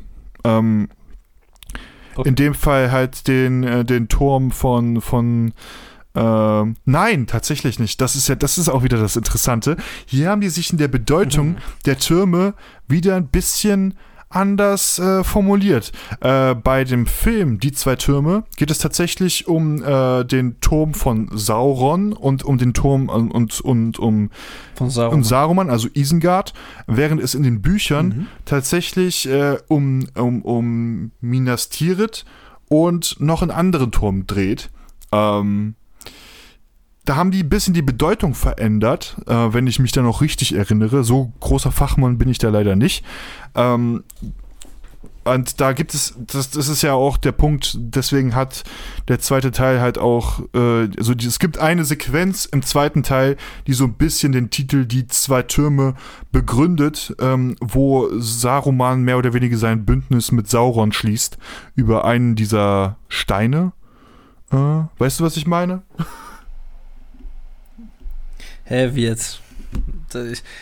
Nochmal. Bin ich zu sprunghaft, bin ich zu schnell. Ähm, ja, du bist gerade ein bisschen Sorry. Ähm, es gibt eine Sequenz in, in dem Film, eine Szene, um es genauer zu sagen, da schließt Saruman sein Bündnis mit Sauron. Ähm, und ja. Saruman betitelt dieses Bündnis zwischen Sauron und Saruman halt als Bündnis der zwei Türme. Ähm, die Mittelerde ja, wieder unterwerfen ja. wollen. Ähm, das, ist, das ist so eine Sequenz, da hast du halt verschiedene äh, Montagen von den großen Armeen der beiden äh, Herrscher, die dann aufmarschieren äh, und wie Saruman halt an seiner... Ja, Im Prinzip sein, sein Turm und der Turm mit dem Auge. Genau. Von Sauron halt. Vollkommen korrekt. Ähm, oh, Alter, meine Stimme, kannst du kurz irgendwas übernehmen, Alter? Ich... Was ist denn der nächste Punkt? Wir sind, äh, keine Ahnung, so ein paar, wenn du irgendwelche Fun Facts hast, dann baller die jetzt kurz gerne raus. Nee, Fun Facts habe ich gar nicht. Äh, ich. ähm, genau, was ich, was ich stark finde, ist, ähm, dass Gollum hier sehr schön ausgearbeitet wird. Ähm, ich habe sowieso das Gefühl gehabt, bei dem Teil hat man sich sehr auf, äh, fokussiert auf äh, die Handlung mit Gollum und äh, Frodo. Ähm, beziehungsweise Gollum wird ja hier etabliert äh, für die beiden, die zu führen. Ähm, ziemlich witzig, diese Szene mit dem, mit dem Hasen, äh, wo, wo, wo, wo die da durch dieses Feld laufen und Gollum ja, kommt ja. zum Hasen an und, und, und, und bricht dem Hasen so das Genick und, und, und äh, Sam dann so, was tust du denn da? Die muss man kochen, die muss man, hm, die muss man garen und dann fängt er an, diese Suppe da zu machen ja. und oh, hm, schön mit Pilzen und Kartoffeln und Töften. Gewürzen und, und Töften. Und, genau, und dann genau, kommt Gollum. Genau, Genau, Was sind Töften? mein Schatz. Kartoffeln. Genau, ja. Genau, Gollum so. Wo ich, wobei, ich mir echt, wo, wobei ich echt sagen muss, Gollum weiß nicht, was das ist, obwohl er selbst ein Hobbit ist. Nee, egal. Äh, er ist 500 ja. Jahre alt, sieh es ihm nach, ne? Okay, sorry, da gab es noch keine Kartoffeln. Das, Kolumbus hat die ja erst äh, mitgebracht. Nein, Spaß. ähm, nee, die Szene finde ich zum Beispiel echt geil. Ähm, Aber das, guter Punkt, guter Punkt. Also das. Ach ja, genau, was ich. Ja, richtig starke Szene. Ähm, eigentlich, eigentlich greife ich schon zu weit vor zu diesen, welche Szene findest du am besten, Michael? Deswegen kannst du ja dann mal wieder übernehmen äh, und noch mal ein bisschen über die Handlung was sagen. Äh, genau, ich würde jetzt erstmal noch so kurz äh, erklären, wie sich hier der Fokus verändert hat im zweiten Teil. Ja. Ähm, weil wir Bitte hier gerne. jetzt natürlich unter der besonderen Situation sind, dass die Gemeinschaft, die Gefährten so in dem Ausmaß nicht mehr existiert. Ähm, sich eigentlich Gesplittet, wirklich ja. aufgelöst hat. Ne? Heißt du, zwei Leute schon, sind ja. offiziell tot. Ähm, ähm, Frodo ist mit Sam rüber nach Mordor marschiert im Zweierteam und wollen dort den Ring zerstören. Äh, Mary und Pippin ähm, wurden entführt von den Urukai, sind gerade auf dem Weg nach Isengard, um dort Saruman ausgeliefert zu werden. Und Aragorn, Legolas und Gimli äh, versuchen genau diese Orks zu jagen. Das ist so mehr oder weniger die Ausgangssituation. Ähm, und hier wird äh, uns vieles Neues vorgestellt. Also auf der Jagd nach den Orks ähm, begegnen Aragorn, Legolas und Gimli unter anderem den äh, Reitern von Rohan, beziehungsweise wir bekommen auch mhm. dieses Reich Rohan, der, das, also das Reich der Pferde äh, Menschen, nenne ich es jetzt einfach mal. Ähm, Pferdemenschen. Das, das heißt anders. es ist auf jeden Fall das Reich, wo die meisten Pferde sind, keine Ahnung. Ähm, Okay, Carl, Carl Urban. Carl Urban äh, als blond äh, gelockter, langhaariger Jüngling auf äh, seinem Pferd äh, noch jung. Auf seinem hohen Ross. Auf seinem Ross noch jung und voller Energie, aber auch Eowyn ähm, wird uns vorgestellt als auch ähm, Moment, Theo den König, also der König von, von, von Rohan, aber als aber halt auch, wir haben vorhin schon drüber gesprochen, Grima Schlangenzunge. Ähm, ja. Die da mehr oder neu, mehr, weniger neu in die Geschichte hineinkommen. Ähm, wir in der Seite von Pippin und Mary gehen wir tief rein in den Fangornwald ähm, und lernen die Bäume kennen. ähm, wie sie miteinander flüstern und kommunizieren, unter anderem auch Baumbart, ein, ein äh, sehr ruhiger und äh, gezügelter und gelassener Zeitgenosse, der sich sehr viel Zeit beim Reden nimmt. Ähm, und an der Seite von Frodo, Sam und Gollum lernen wir unter anderem auch den Bruder von Boromir kennen, äh, Faramir, ähm, und über Umwege auch den Vater Denethor. Ähm, das heißt, wir haben neue Charaktere, wir haben neue Handlungsentwicklungen. Ähm, und das Ganze wird auch einfach größer.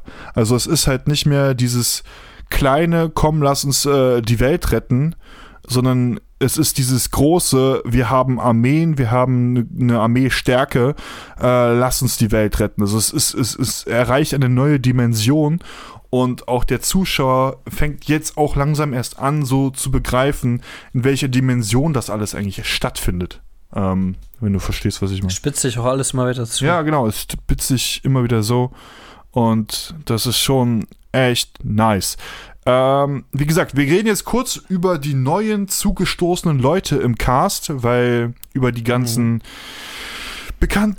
müssen wir jetzt nicht so reden, da haben wir schon sehr ausführlich in der letzten Folge drüber geredet. Eine, eine satte, äh, satte 30 Minuten nur über den Cast gequatscht. Ähm, ich habe mir das im Schnitt nochmal anhören müssen. Es ist sehr viel Interessantes mit dabei. Deswegen, wenn ihr was über den Cast aus dem ersten Teil wissen wollt, hört da lieber nochmal rein. Der wird jetzt hier komplett äh, geskippt. Ähm, Fangen wir mal direkt an mit Gollum bzw. Smeagol, weil jetzt können wir wirklich über den Typen reden, über den Charakter auch. Also, weil das wahrscheinlich so auch mit einer der zentralsten Figuren der Herr der Ringe-Saga ist. Ohne Gollum wären wir nicht da, wo wir jetzt gerade sind. Was meinst du, Pierre? Ähm, ohne Gollum wären wir zu einem, zum einen nicht dort, wo wir in der Realität technisch sind ähm, heute, was ähm, guter Punkt Andy Circus angeht. Und filmisch betrachtet, von der Geschichte her betrachtet, ähm, wären Sam und äh, Frodo nicht dort, wo sie letztendlich dann hingekommen sind. Genau. Was man da auch sehr schön äh, beobachten kann bei Gollum, was der für so eine zwiegerissene Persönlichkeit hat. Ähm, also Zwiegespaltene. Zwiegespalten, genau, zwiegespaltene Persönlichkeit. Wir, wir lernen ihn erstens als Gollum kennen, wo er relativ umgezügelt ist. Aber Frodo weiß etwas über Gollum, ähm, was Gollum besänftigt, beziehungsweise auch eine ganz neue Seite an sich entdecken lässt, nämlich seinen eigentlichen Namen Smigol oder Smeagol im Deutschen. Hm. Ähm, und Smeagol ist so gesehen tatsächlich äh, das nette alter Ego von Gollum, was äh, halt noch so ein bisschen, ja, es hat ja auch so ein bisschen die Hobbit-Vergangenheit. So, oder waren, er war dem Ho ein, der, der Rasse der Hobbits damals nicht so unähnlich. Ähm, was. Nee, er war ein Hobbit. War, ja, weiß man nicht zu 100% leider. Das äh, hat Tolkien Ah, okay. nie zu 100% so bestätigt. Ähm, die Filme haben sich leichter gemacht und haben einfach gesagt, er war ein Hobbit. Ähm, Okay, sorry. aber äh, wie gesagt, das ist, das weiß ich halt selber auch nicht, äh, wie das jetzt nochmal in Büchern war. Ich muss die auch mal wieder lesen, es ist sehr lange Zeit her. Ähm, und ich gibt, es gibt eine Szene im zweiten Teil mit Gollum bzw. Smeagol, ähm, wo er ähm, schon seit längerem mit äh, Sam und Frodo unterwegs ist. Und Frodo, das ist auch ein schöner Konflikt, der sich dort anbahnt, weil Frodo versucht irgendwie immer nett zu Gollum zu sein äh, und ihm immer irgendwie Mhm. auch ein bisschen nachsichtig zu sein, weil er halt irgendwo weiß, was der das Wesen durchgemacht hat, während was er durchgemacht hat wegen dem Ring, ja. ganz genau, äh, während Sam halt die ganze Zeit, obwohl er, also das ist halt auch das Ironische, weil Sam wird uns im ersten Teil als richtig sympathischer Zeitgenosse vorgestellt und Sam ist tatsächlich hier in dieser Dreierbeziehung der Einzige, der immer wieder Öl ins Feuer kippt. Ähm, der, Ja, der, der hasst ihn richtig, der, der will nicht, der, ja, Vielleicht auch, weil, weil, weil Gollum zu sehr mit Frodo abhängt und er sich so ein bisschen. Wer weiß, vielleicht steht er auf ihn. Nein, Quatsch. Ähm, aber er hat sich wahrscheinlich so ein bisschen verraten gefühlt und so ausgestoßen, vielleicht so ein bisschen abseits, weißt du, so abseits stehend, denke ich mal. Und er hat ihn auch nicht vertraut so richtig, Gollum. Also er hat ihn, er hat ja immer nur diese, diese, dieses Monster gesehen, sag ich mal. Aber nicht das, was, was das Smeagol ist, also Smigol. genau, er ist quasi nicht in der Lage, das zu sehen, was Frodo dort sieht. Ähm, Genau. was immer wieder zu Handgreiflichkeiten Hand, führt. Naja, und man muss ja auch dazu sagen, man muss ja noch dazu sagen, dass Gollum versucht ja so ein bisschen die beiden auszuspielen, indem er halt Frodo sagt, so, ja, hier, mein Herr, äh, der, der fette Sam da, der fette Hobbit, der versucht ihn die ganze Zeit, der will nur deinen Ring haben und sowas. Und damit spielt sich auch Sam so ein bisschen selbst in die Hände. Dadurch, dass er ja äh, da immer so aneckt und Öl ins Feuer wirft, ne? Das passiert jetzt im zweiten Teil noch nicht so sehr. Das passiert dann mehr im dritten Teil. Ähm, Ja, ja, aber hier kristallisiert sich schon so ein bisschen heraus, finde ich. Also es gab hier schon so Momente, Ah, ja, ich weiß, da was du hat man meinst. Ja, gemerkt. ja, ja. Ähm, ich weiß, was du meinst. Ähm, aber du hattest vorhin auch noch einen anderen Punkt angesprochen. Ähm, ohne Gollum wären wir technisch nicht auf dem Level, wo wir jetzt gerade sind. Ähm, weil Gollum und dieses Motion Capture Verfahren, was ich glaube, tatsächlich bei Herr der Ringe so das erste Mal in dem Ausmaß verwendet wurde, mehr oder weniger die Grundlage war, dass so Filme, egal wie scheiße wir ihn finden, wie Avatar, überhaupt erst möglich gemacht wurde.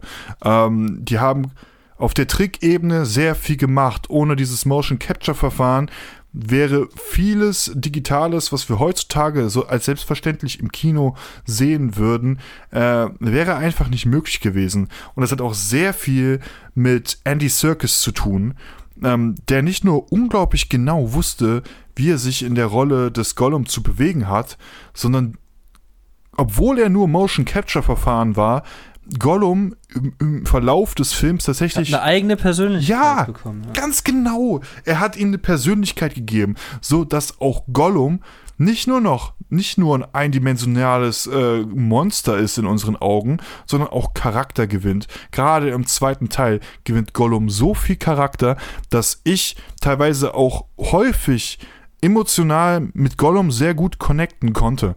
Ähm, Gerade weil Gollum halt ohne Grund wohlgemerkt, ohne jeden Grund, richtig, von richtig vielen Menschen, unter anderem auch Faramir, auch den ganzen Waldläufer, von denen er unterwegs wird, richtig scheiße behandelt wird. Ähm, ja, die wollen ihn einfach die wollen ihn einfach killen, Also, sie wollen ihn diese erschießen, weil er in einem, Ja. einem, einem, einem Weiher äh, badet, von dem man nicht weiß, dass es verboten ist, dort zu baden. So, das ist diese, diese, diese Gef Ja, genau, weil er ein so saftig süß. Ein frischer Fisch. Also, ich finde, der Typ ist. äh, Ich finde, Gollum ist so ein bisschen, gerade hier im zweiten Teil von Herr der Ringe, eine wirklich unglaublich wichtige und so intensive Figur geworden. Ähm, Ist das nicht auch im zweiten Teil mit dem, äh, wo er mit sich selbst spricht? ja, genau, das ist diese Wandlung, wo er mehr oder weniger Ja. Gollum für ein paar äh, Momente, für ein paar Szenen tatsächlich komplett hinter sich lässt. Ähm, was auch sehr viel über seinen Charakter sagt und auch noch sagt, wie stark er im Inneren eigentlich noch ist, wenn er es denn wirklich will. Ähm, und er wirklich sagt, geh weg, äh, ich will dich nicht mehr, du, du hast mir nur, nur Scheiße gebracht, dein Gedankengut, das ist nicht mit dem vereinbar, ich hänge jetzt mit neuen Leuten ab, jetzt verpiss dich. Ähm, so nach dem Motto funktioniert Der kleine Schizophrene. Ja, genau. Und ich finde aber auch gerade diese Szene mit ihm, wo er alleine spielt, ist so unglaublich wichtig, ähm, um, um Gollum in der Zeit dieser Filme noch zu porträtieren. Ähm, Hm. ja, wundervoll. Ich, Sehr starker ich, Charakter auf jeden Fall. ja, sehr starker Charakter und für mich auch einer der stärksten Charaktere überhaupt. Ich glaube, ich hat, wir hatten bei ihm äh, über Protagonisten gesprochen oder Antagonisten mal, ne? Wo wir auch schon mal ein bisschen au- ausführlicher über ihn geredet haben. Ja. Ja. Kommen wir jetzt nun zu Bernard Hill, der spielt König Theoden. Ähm, Cooler Typ. naja, als wir ihn kennenlernen in dem Film, ist er nicht besonders cool, da ist er ziemlich alt. Das Der ist jetzt ziemlich alt. Ähm, er hat schon fast schon so diesen Eindruck, er ist schon, eigentlich ist er schon tot, aber Ja. aus irgendeinem Grund lebt er noch. Vergiftet durch Saruman. Durch, durch, äh, durch Saruman, aber auch durch Grima, der ihm die ganze Zeit böse Sachen ins Ohr flüstert. Und ein Mann, der mehr oder weniger wieder zu sich Deswegen selbst finden Schlangenzunge. muss. Ja, Grima, Grima Schlangenzunge. Ein durchtriebenes Geschöpf. Durchtriebene Geschöpfe gibt es hier sehr viele äh, in, dieser, in dieser Sage. Ähm, Ja, zum Beispiel, Lust, zum Beispiel Lustmolch äh, und Macho äh, Aragorn. was? Durchtriebenes Geschöpf. Wo kommt das denn jetzt her? Ich muss, weil du, weil du durchtriebenes Geschöpf gesagt hast. Ah, ja. Womanizer, Womanizer Aragorn ist am Start. Mütter später ihre Töchter ein. Aragorn ist wieder da. Ja, äh, interessant. Ja, also wir haben, wir, ja, ja, wir haben König Theoden. okay. Ähm, Ähm, ähm, auch wieder ein sehr gebrochener Charakter zu Beginn, der ähnlich wie Gollum erstmal wachgerüttelt werden muss. Ähm, und zwar mit Gewalt diesmal. ähm, diesmal Ja. wirklich mit Gewalt. Ähm, Gandalf liefert sich einen harten Kampf mit äh, dem Geist von Saruman, der sich schon so sehr äh, bei Theoden festgefressen hat. Und schafft es aber trotzdem, den Geist äh, zu verscheuchen. Ähm, hä? Gandalf? hm. Aber der ist doch tot, denke ich. Ja, Gandalf ist wieder da. Überraschung, Spoiler. Aber warum das denn? Können wir gleich drüber reden, äh, weil Gandalf ist ja so gesehen jetzt auch ein neuer Charakter geworden. Ähm, ähm, ähm, ich finde es bei Theoden ganz interessant, weil also wir haben so das erste Mal den Moment, dass wir wissen, wir stehen dem König gegenüber, der sein Volk schon lange führt. Und dann halt, man merkt auch allein an seinen Entscheidungen, dass er sich bewusst ist, was er für eine Verantwortung trägt. Dass er halt auch weiß, wir stellen uns Saruman nicht offen auf dem Feld, weil das so viele Opfer kostet. Ähm, vielleicht auch, weil er Saruman unterschätzt, ähm, aber weil er hauptsächlich darum zu, da, da, da, da, dafür sorgen will, dass den, dass den Menschen, die nicht kämpfen können, nicht so viel passiert. Ähm, und zeigt auch seine Hingabe zu seiner Ziehtochter und seinen Sohn, der gestorben ist, sehr tragischerweise, bevor er wieder sein richtiges Ich, bevor er sich wieder richtig sammeln konnte. Ähm, ich muss sagen, ich finde die Performance von Bernard Hill jetzt nicht so krass. Wenn ich so jetzt aus einer Hand abzählen würde, wer jetzt so meine Lieblingsdarsteller aus dem Herr der Ringe-Universum sind, wäre er nicht mit dabei, weil ich ihn dann teilweise doch ein bisschen zu, zu pathetisch auch finde. Ähm, so ein bisschen Theoden? so ein bisschen zu heroisch, weißt du? Er weiß irgendwie zu gut oder zu. Man merkt ihm zu sehr an, dass er weiß, dass er irgendwie auch ein Held spielt. Ähm, und deswegen kommt das so ein bisschen raus und das Ich, ich habe hat mich so ein bisschen gestört. ich hab, ich hab, ich hab ihn immer so ein bisschen als verbitterten Arsch gesehen. Also ich habe so ein bisschen unsympathisch auch, weil ich habe irgendwie habe ich das Gefühl gehabt, äh, immer wenn ich ihn gesehen habe, Theoden, und der da so von A nach B läuft, so hin und her, so in seinem kleinen Raum, da in seiner kleinen Burg.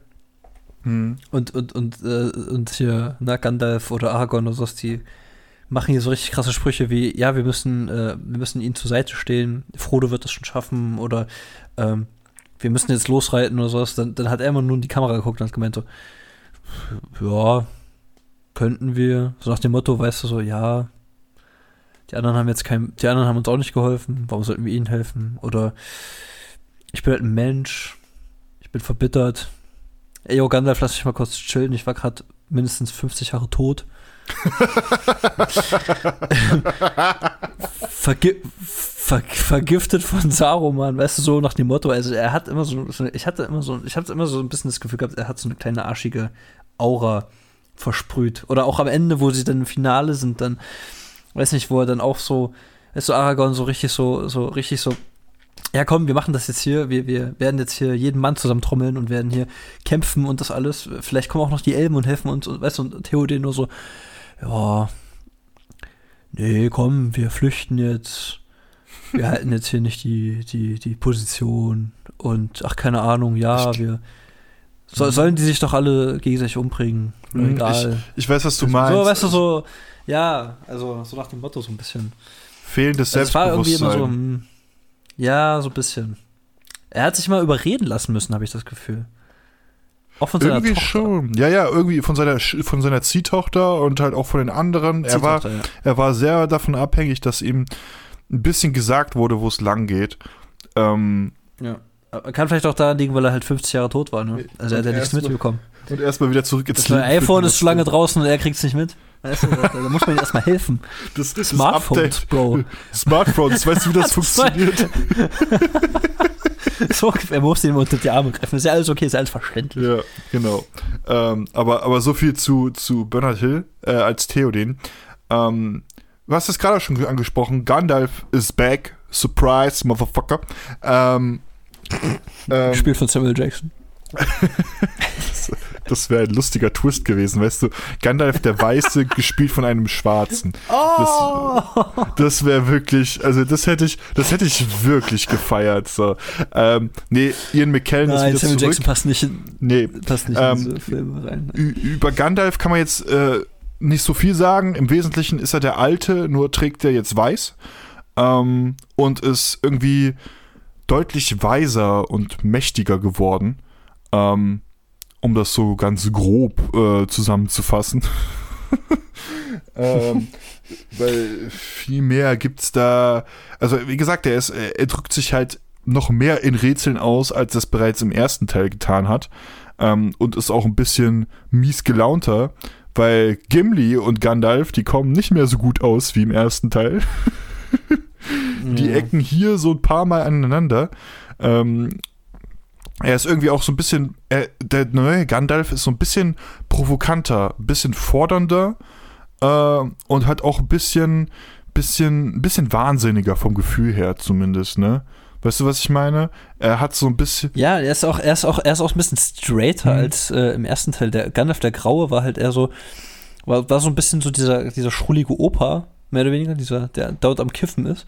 Und, und Gandalf der Weise, der, also der Weiße, der weiß halt straight, wo es lang geht, weißt du, der weiß ganz genau, ey, das ist meine Mission, ich mach den Bums jetzt hier. Äh, Komme ich nie quer, ich bin alt und weise und hab auch noch diesen Stab und dann auch noch Schattenwind. Also, was, was wollt ihr eigentlich? weißt Schattenfell, du? Schattenfell, sorry. aber ich, ich, ich hatte gerade kurz, ich hatte gerade, ich hatte gerade kurz so, so einen leichten Atem von, von so einer Antje Wessels im Nacken. Deswegen, so ein Brain Freeze. ja, so, so, so ein Brain Freeze, weil es Pferde in dem Film gibt, aber sie gibt den trotzdem nur 5 von 10 Sternen. Egal. Ähm, Whatever. ja, genau. Wie geht's weiter? So viel zu Gandalf. Ähm, wer auch neu ist hier im Cast, ja. was war jetzt daran so lustig? Ähm, ähm, nein, nein, also, wer jetzt auch neu ist im Cast, ist Miranda Otto als Eowyn, wie gesagt, die Ziehtochter von äh, Theo, den König. Ähm, die heißt Otto mit Nachnamen. ja, Miranda Otto. Ähm, Was für ein Otto? ähm, wow, das war die innovativste Beleidigung eines Jahrzehnts. Ähm, danke dafür. Jahrtausend. ähm, und hier ist auch wieder eine, eine eine starke Frauenfigur mit reingekommen, ähm, die sich aber hin und wieder so ein bisschen selber im Weg steht. Ähm, eine Figur. Ich fand sie im dritten Teil stärker. Ja, im zweiten ausgebaut. Teil, weil Im zweiten ist sie noch so zierlich und so, ah, dieses kleine kitschige Mädchen, dieses Groupie Girl. Ja, vor allem Hatte ich so so, so als Groupie Girl rennt sie halt auch Aragorn hart hinterher und man merkt, man merkt auch Aragorn. Ja, man mer- merkt auch einfach Aragorn an, dass er eigentlich keinen Bock hat. Gar kein aber Bock er ist halt Ja, trotzdem ein netter Mann äh, und sagt halt nicht. Das interessiert. Ja, er ist, inter er ist interessiert, aber er hat eigentlich keinen Bock. Ähm, Ja. um es so auszudrücken. Und äh, ich finde, es gibt eine Szene zwischen, äh, zwischen Eowyn und Aragorn, die ist richtig lustig. Also ich finde die immer wieder geil. Ähm, da halten die kurz auf dem Weg nach, nach ähm, Helms Glamm kurz an, machen Pause. Ähm, und Aragorn chillt da gerade und Eowyn hat ihm Suppe gemacht. ähm, Ja. äh, und äh, er, er hat halt Hunger und denkt sich, ja, okay, ähm, ein bisschen Suppe schadet ja nicht. Esse ich jetzt halt. Ja, mehr. und er, er nimmt halt mit dem Löffel gibt's ja kein Mackie, ne? so einen ersten, einen ersten, einen ersten, einen ersten, einen ersten Löffel von dieser Suppe. Äh, und merkt halt einfach erstens scheiße heiß, zweitens schmeckt es nicht. Aber es ist halt so lustig, weil er dann halt so das so langsam kaut, ihr dann so den Blick zuwirft und dann so langsam nickt, o- obwohl man eigentlich ihm ablesen kann, dass er keinen Bock drauf hat, dann geht sie kurz Ja, ein paar Schritte weg und er kippt sogar noch die Suppe so ein bisschen zur Seite. Dann dreht sich aber Eowyn noch mal um und sie kriegt es so ein bisschen mit, ähm, dass er gerade die Suppe weggekippt hat. ähm, da merkt man einfach auch, es ist halt, es ist halt schön. Ich finde, Eowyn ist hier im zweiten Teil, ja, stimme ich dir zu, ein bisschen nervig. Ähm, ich finde aber trotzdem, was ich besonders stark an ihr finde, ist halt dieser, dieser, dieser Willen, ähm, unbedingt für ihre, für ihr Volk und für ihre Sache kämpfen zu wollen. Einzustehen. Ja, genau, genau. Alles, was es koste, auch wenn ein, ihr, ihr König ihr sagt, du, du du darfst nicht kämpfen, ähm, äh, würde sie es wahrscheinlich trotzdem machen. Ähm, ich finde, es ist schon eine gute Bereicherung, gerade weil halt der Cast, wie gesagt, ansonsten sehr, sehr männlich geprägt ist.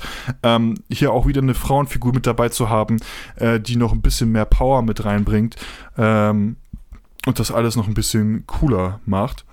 Ähm, ja. Der nächste, äh, über den wir reden, ist Carl Urban. Blond gelockt auf seinem Ross ähm, als Eomer, der, der Bruder von Na, Eowyn. Gott sei Dank hat er sich irgendwann die Haare geschnitten und eine Maske aufgesetzt. Nein. Oder eine Perücke. Also ich kann mir gut vorstellen, dass er die ganze Zeit eine Perücke getragen hat. Ähm, ein, sch- auch ein starker Anführer. Ich glaube, ich, ich bin der Meinung, Karl Urban äh, beziehungsweise Eomer hätte eher das Zeug zum König gehabt als Theoden, weil Eomer einfach, obwohl er verstoßen wurde, irgendwie immer noch seinem Land äh, treu bleibt, ne? Weil er sich Wie kommt. Ja. weil er sich trotz der Ablehnung ähm, nicht komplett abgewandt hat. Ähm, Das stimmt, man sieht es ja auch, also man merkt es auch vor allem. Ja. Wenn er Befehle erhält oder so. Ähm, ich finde ihn tatsächlich aber trotzdem ein wenig zu blass, muss ich ehrlich sagen. Ich nicht, ganz ehrlich, weil er halt einer der wenigen ist, gerade bevor er verstoßen ist, be be bevor Ja. er verstoßen wird, dass er sich halt immer noch traut, äh, auszusprechen, was er denkt. Auch wenn es dem König nicht gefallen wird. Ähm, und weil er halt einfach übertragen will, hier, hier stimmt was nicht, äh, du lässt dich hier einlullen von irgendwelchen Mächten ähm, und äh, musst eigentlich dagegen kämpfen und äh, weißt du, wir, wir stehen auf einem Krieg mit Saruman, die weiße Hand treibt das Unwesen. Ähm, wir können jetzt hier einfach nicht zuschauen und dabei darauf warten, dass äh, Saruman irgendwann bei uns vor unserer Haustür steht und sagt, moin, moin, ich hätte gerne mal äh, die Stadt. So, also dass, dass da halt immer noch dieser Wille dabei ist, zu sagen, hier, äh, ich, ich kämpfe auch für meine Sache. Also ähnlich wie bei Eowyn, ein sehr großes Loyalitätsgefühl gegenüber dem König, äh, aber auch äh, gegenüber der, äh, des, des Landes und des Volkes. Und das finde ich äh, sehr, sehr stark bei ihm. Ähm, aber ich, er hat halt sehr wenig Screentime alleine. Also Das auf stimmt, der ja. Ebene blass kann ich dann auch wieder bestätigen. Ja. Die, ja. genau. Die Richtung wollte ich dann sozusagen einschlagen mit der Aussage. Genau. Ähm, Brad Dourif ist dabei. Er spielt Grima Schlangenzunge, das schmierigste Geschöpf, was es jemals auf der Erde gab. Ähm, Würde ich bestätigen. Das äh, Gollum ein bisschen niedlicher. ja, auf jeden Fall. So, ich hätte lieber Gollum als Haustier als Grima. Ähm, oh, scheiße, Alter. Der, Digga, das war doch safe Harvey Weinstein. ähm, ähm, Na, wie er sich da anbietet. ja, an, ja, äh, es ist Dings, schon, ja. schon, also ein, Also, Äh, ich muss sagen, Ja. ich, ich schauspielerisch stark gemacht, weil so viel Ekel bei mir auszulösen, das ist schon eine echte Herausforderung. Ähm, und Grima ist eine der Charakteren aus dem Herr der Ringe-Universum, für die ich kein Mitgefühl habe, die ich einfach nur hasse, ähm, wo ich mich auch immer wieder freue, wenn er stirbt, ähm, weil er das halt verdient hat, in meinen Augen, ähm, weil er sich jegliche Ehre selbst aberkannt hat in dem Moment, als er Hund. ja begonnen hat, alle zu verraten so und einfach einfach nur widerlich. Es, es widerte mich an. Ähm, ich will so auch gar nicht so lange über diesen Typen hier reden. Ähm, lass doch hier lieber noch über ähm, David Wenham sprechen, der Faramir spielt, den Bruder von Boromir. Mhm. Auch eine der Interessanter Charakter. ja, auf jeden Fall. Einer der interessanteren Charaktere im zweiten Teil. Ähm, gerade weil halt dieser Konflikt so krass ist. Ähm, als Sam ähm, und Frodo äh, Faramir das erste Mal begegnen, hat Faramir gerade sehr, sehr frisch mitbekommen, dass sein Bruder gestorben ist. Ähm, und ist dementsprechend auch noch sehr in seiner Trauerphase und auch sehr leicht der Versuchung ausgesetzt, die Boromir auch hatte. Ähm, und ich muss sagen, Faramir ist halt der gut aussehende Bruder, der aber irgendwie nicht ganz so viel kann, äh, vom, so vom Gefühl her. Ja, deswegen wird er, deswegen merkt, kriegt man ja auch mit, dass man, das hat man hier auch schon so ein bisschen mitbekommen. Im dritten Teil wird es noch natürlich besser auch rauskristallisiert, äh, dass mit dem Vater und dem Bruder, dass da das Verhältnis nicht so kra- krass korrekt ist. Mhm. Ähm, ich weiß gar nicht, ob es jetzt im zweiten Teil war oder im dritten Teil, wo man diesen Flashback gesehen hat von dieser Schlacht, äh, wo Faramir auch dran beteiligt war. Und ähm, Boromir, war das im zweiten Das war im zweiten Teil. Dieser Flashback. Das ist aber wohlgemerkt eine Szene, die gibt es nur in der Extended Edition. Die ist in der Kinofassung nicht mit dabei. Ähm, ja, in der normalen Fassung, sag ich. genau, in der normalen Fassung. äh, genau. Ähm, das ist eine richtig interessante Szene, finde ich. Also, weil hier äh, mit wenig Worten und viel Schauspiel ausgedrückt wird, wie sich erstens die Brüder gegenüberstehen, aber wie auch der Vater seinen Söhnen gegenübersteht. Also was für ein Verhältnis da ist. Ähm, und das, was ich, das ist halt auch so schön, weil du bekommst, selbst Boromir hat hier ja nochmal eine Szene. Äh, also sie haben ihn noch, Ja. sie haben Sean Bean nochmal ausgegraben, also beziehungsweise sie haben das ja alles an einem Stück gedreht und er war halt gerade da und haben sie sich gedacht, dann bauen wir so eine Szene noch ein, ergibt halt Sinn. Ähm, und dass Boromir halt und Faramir als Brüder wahrscheinlich bis zum Tode zusammengehalten hätten und sich sogar gegen ihren Vater zusammen hätten auf, äh, so aufbegehren hätten können. Ähm, aber der Vater, Denethor in dem Fall, hier halt wirklich einfach Boromir als sein Liebling hat. Also es gibt die Szene, dass äh, Denethor mehr oder weniger Bo Boromir sagt, es, wird da, es wurde was gefunden. Also höchstwahrscheinlich der Ring der Macht. Ähm, Mhm. und dieser Ring muss nach Gondor kommen. Und ihn beauftragt, Genau. dort, äh, hin, ja, dass er da hingeht zu diesem Treffen. Ja. Genau, er be beauftragt ihn richtig und auch mit diesem kleinen Nebenauftrag, bring diesen Ring nach Gondor. Ähm, und das bedeutet auch schon automatisch, dass wir den Charakter Boromir, der im ersten Teil halt immer so ein bisschen zwiegespalten war, ähm, nochmal mit neuen Augen betrachten müssen eigentlich, weil da einfach dabei halt herauskommt, dass Boromir halt nicht ganz aus freien Stücken in bestimmten Situationen gehandelt hat. Also erstens war er natürlich vom Ring beeinflusst, ähm, aber halt auch auf der anderen Seite auch von seinem Vater, ähm, der von ihm mehr oder weniger verlangt hat, äh, wir brauchen diese Macht, wir brauchen diese Kraft und diese Power. Ähm, und das sch- macht den Charakter noch mal noch ein bisschen interessanter, finde ich. Äh, und gibt quasi so eine kleine äh, ja, so einen kleinen Pluspunkt dazu, um das so zu sagen. Und wie gesagt, ich mag Faramir sehr. Ähm, ich mag Faramir sehr. Also ich glaube, ähm, Boromir ist natürlich ein bisschen der machohaftere von beiden.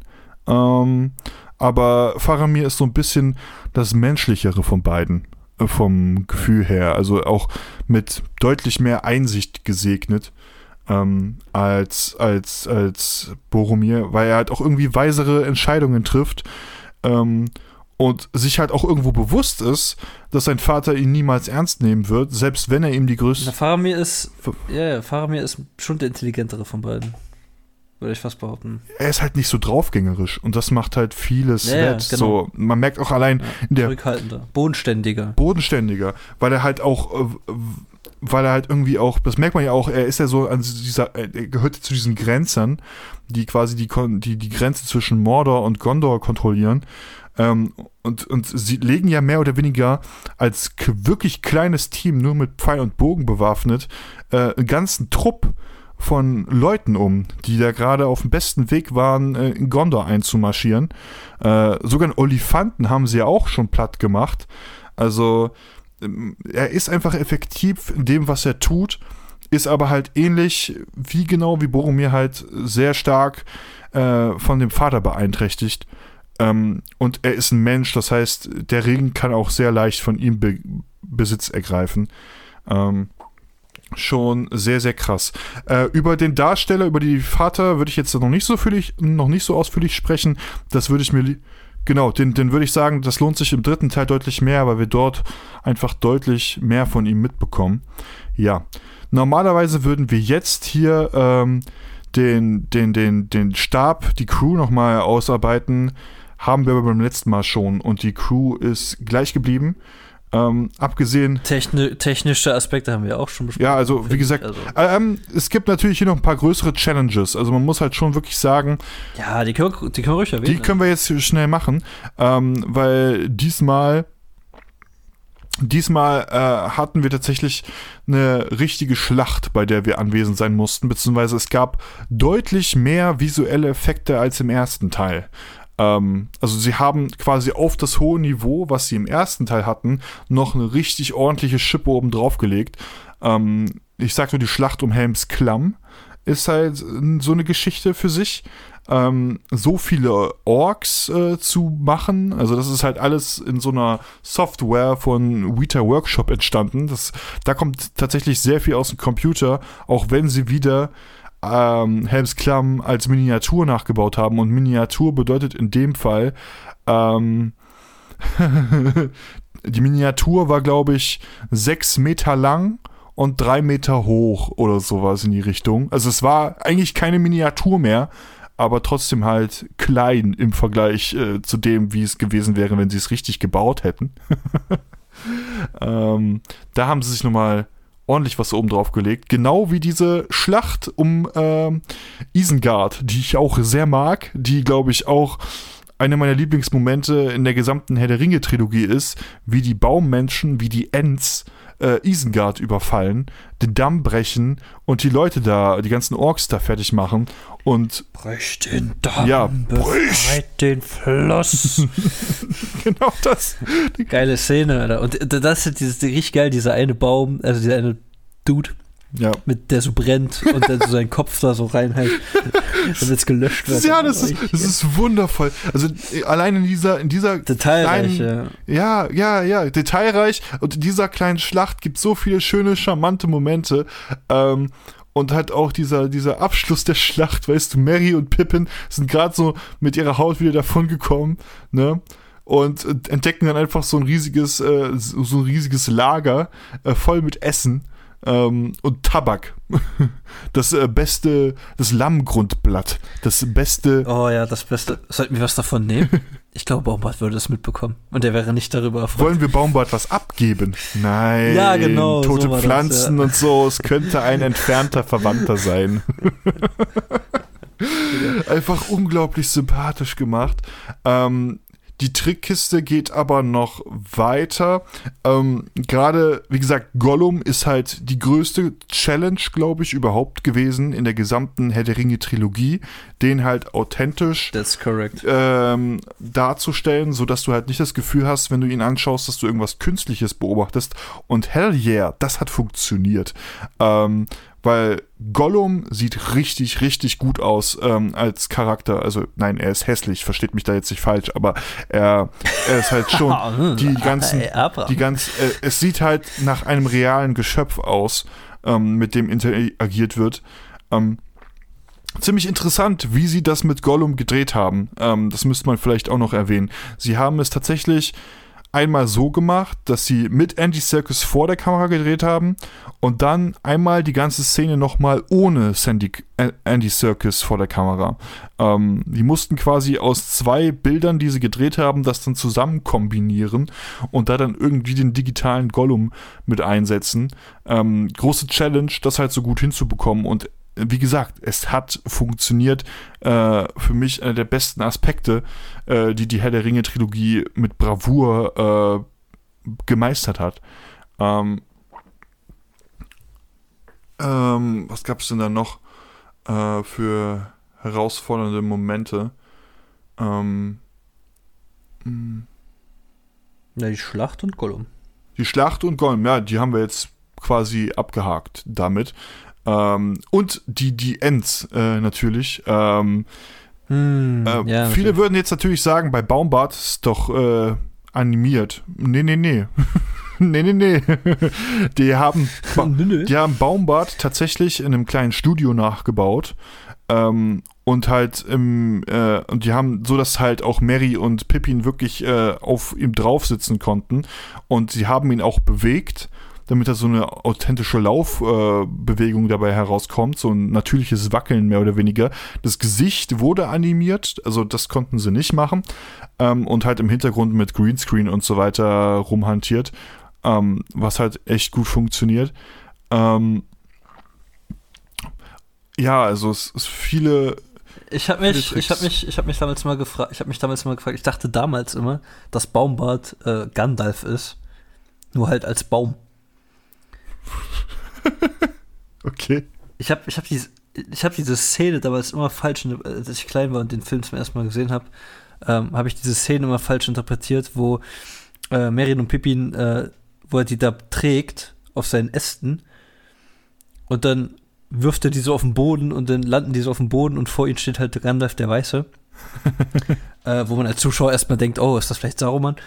Und ich habe das damals mal so falsch interpretiert. Ich habe immer gedacht, der wirft die auf den Boden, aber der wirft die nicht vor Gandalf, sondern der wirft die auf den Boden und steht dann selbst als Gandalf da. Ich habe damals mal gedacht, das ist Gandalf. Ah, als Baum. Interessante Perspektive. Aber ähm, nee, jetzt also Nee. schon, lange, schon lange nicht mehr, schon ewig nicht mehr. Ja. Also, Ja, als ja, kind, ja. Erst, die ersten zwei Sichtungen wahrscheinlich, da dachte ich das so, aber irgendwann dann so, ah, nee, komm, jetzt habe ich's gecheckt. Kleiner Fun Fact, äh, by the way, äh, Baumbart wird gesprochen von John Rhys Davies, äh, dem Darsteller von Gimli. Da haben sie sich einfach Budget gespart. Ähm, ja. und es gibt Und, äh, tatsächlich... noch ein Fun Fact. Ich Ja? habe noch einen Okay. Fun Fact. Ja. ähm, als äh, Eowen draußen steht an der frischen Luft, weil es drinnen zu sehr nach Furz und äh, Fisch gestunken hat. Ähm, und äh, Wildfleisch äh, und Luft, frische Luft versucht zu holen und äh, Grima Schlangenzunge nicht mehr ertragen kann, weil er so stinkt. Äh, und Aragorn und Legolas und Gimli da hinreiten, äh, weht diese eine Flagge da ist so eine Flagge und die weht davon.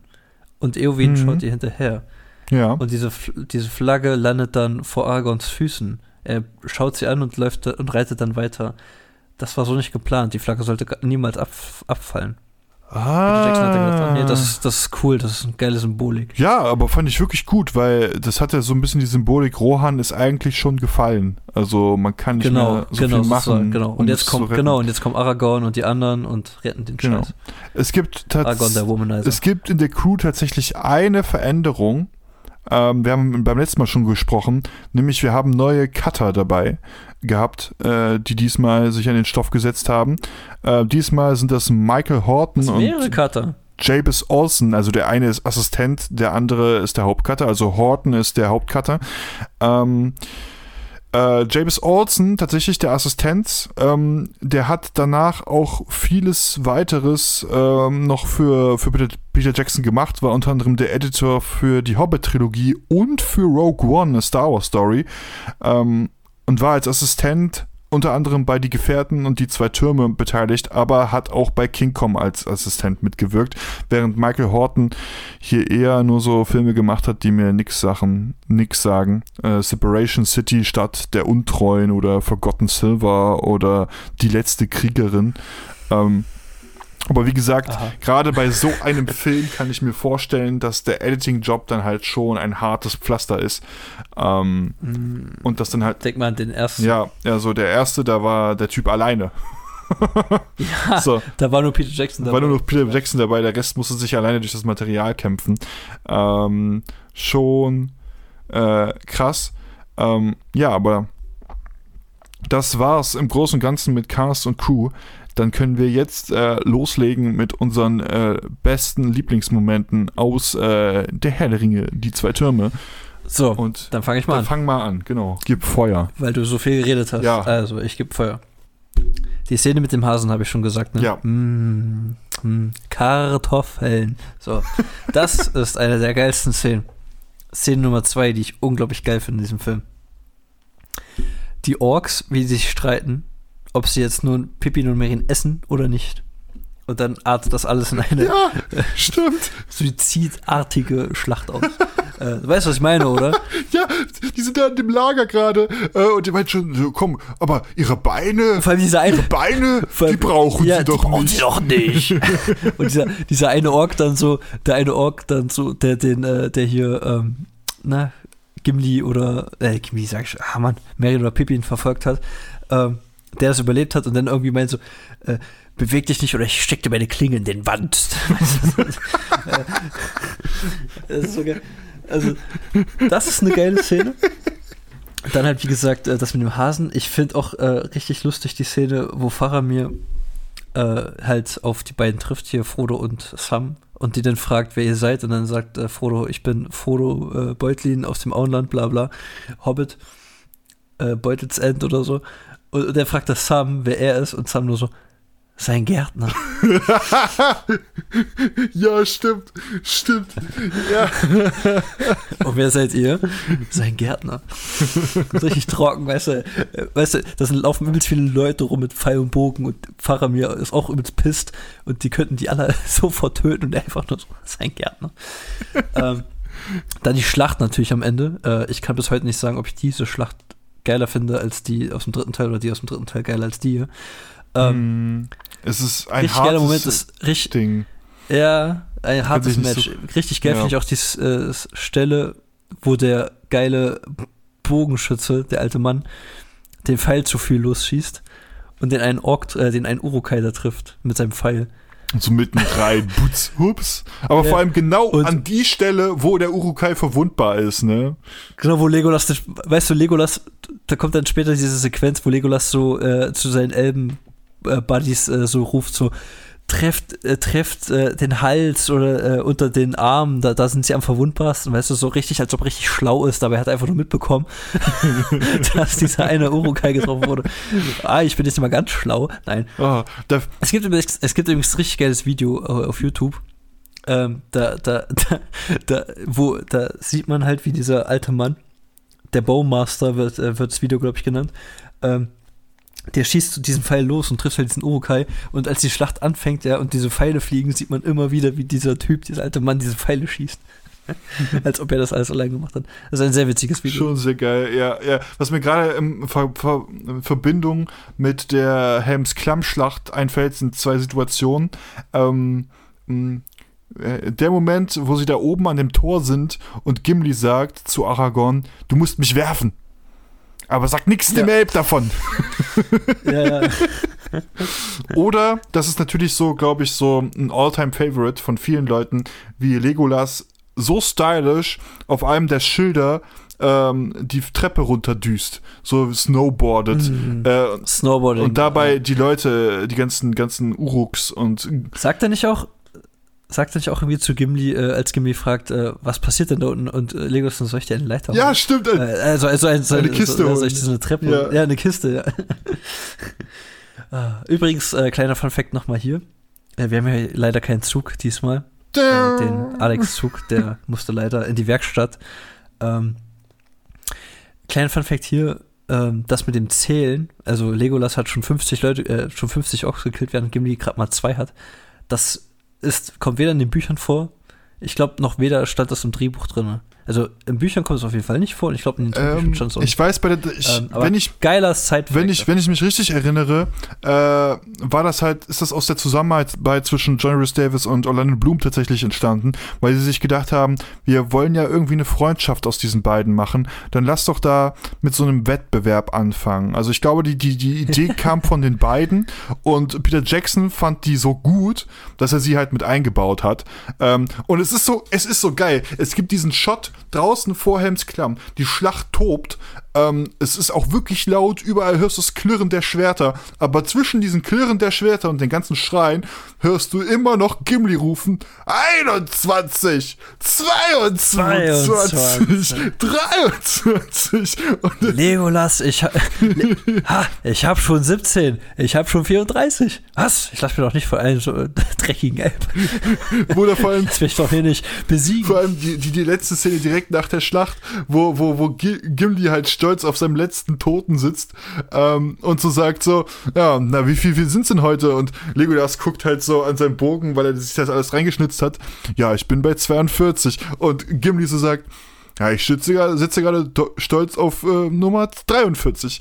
Und Legolas zieht so seinen Bogen, schießt einfach noch einen Pfeil auf, auf den Typen ähm, und äh, sagt jetzt so 43. Wieso? Der war schon Ja. tot. Aber er hat noch gezuckt. Er hat noch gezuckt, weil ich ihm meine Axt in seine Schaltkreise gerammt habe.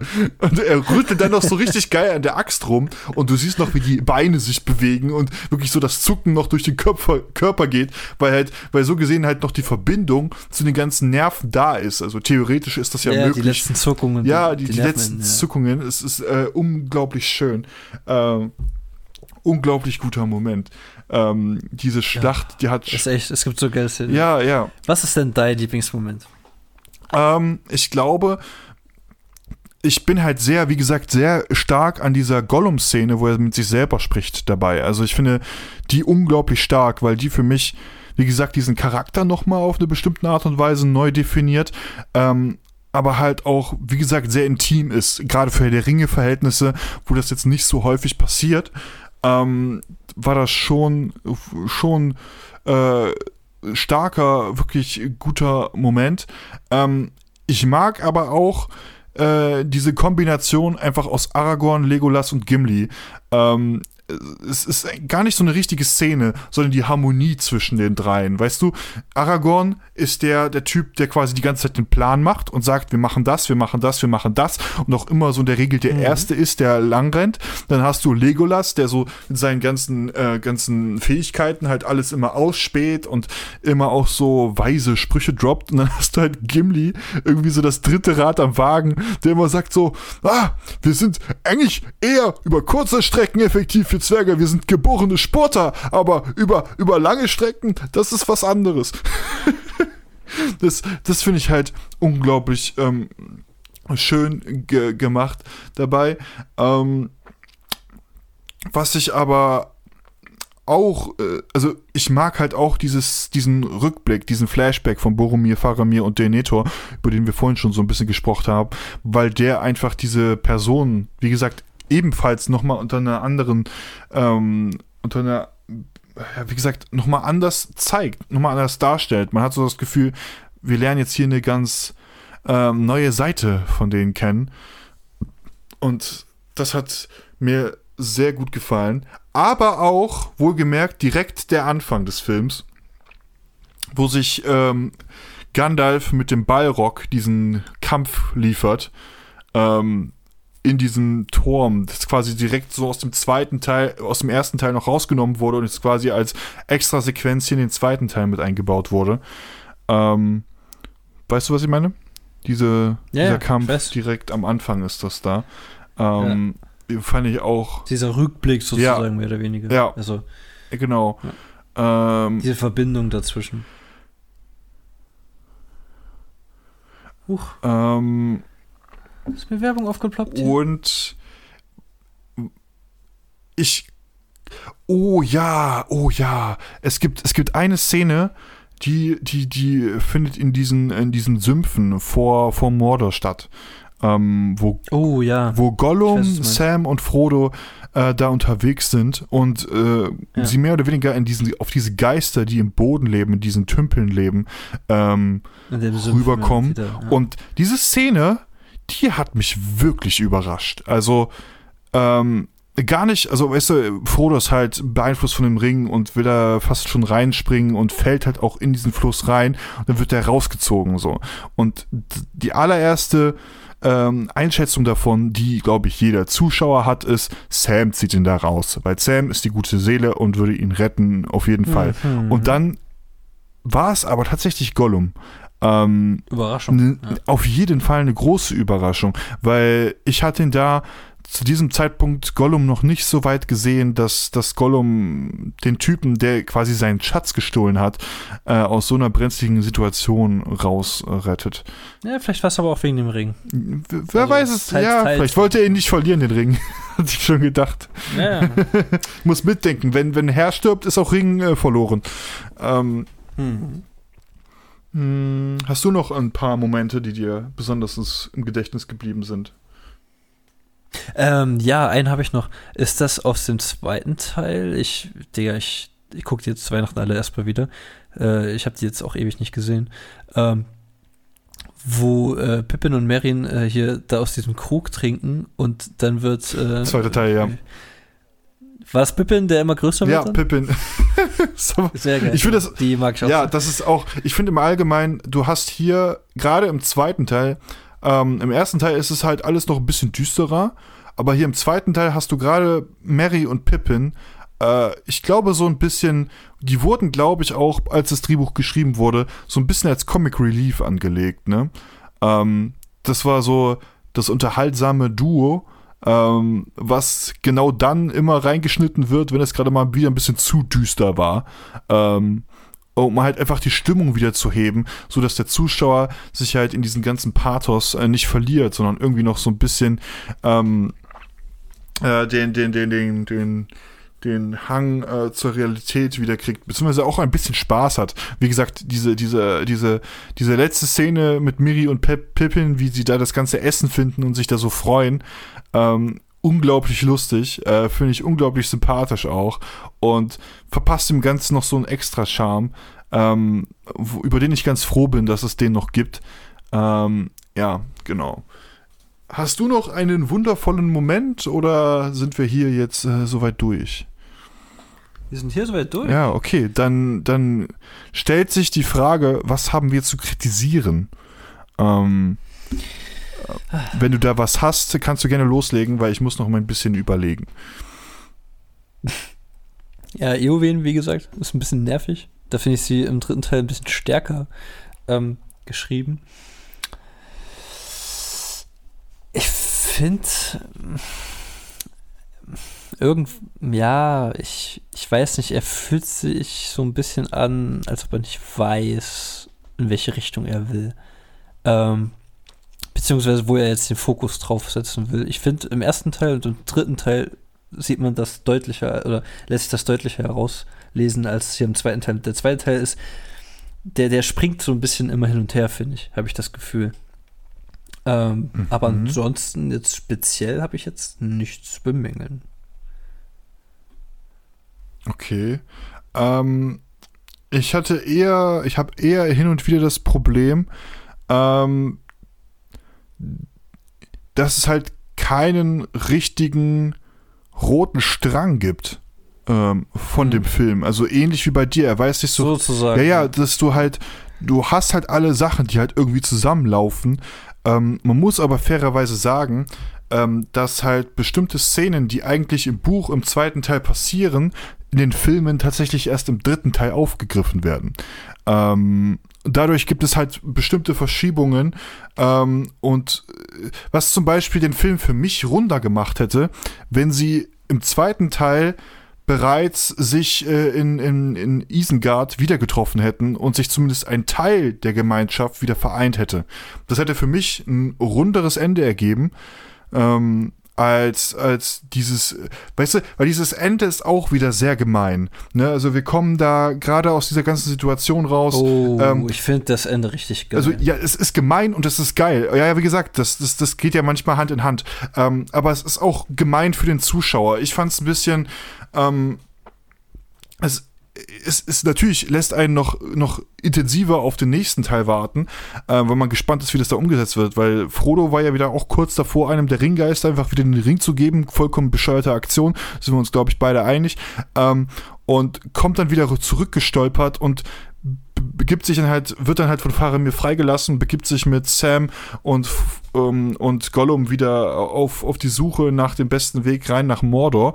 Der Punkt ist halt, er hat das Vertrauen zu Gollum verloren.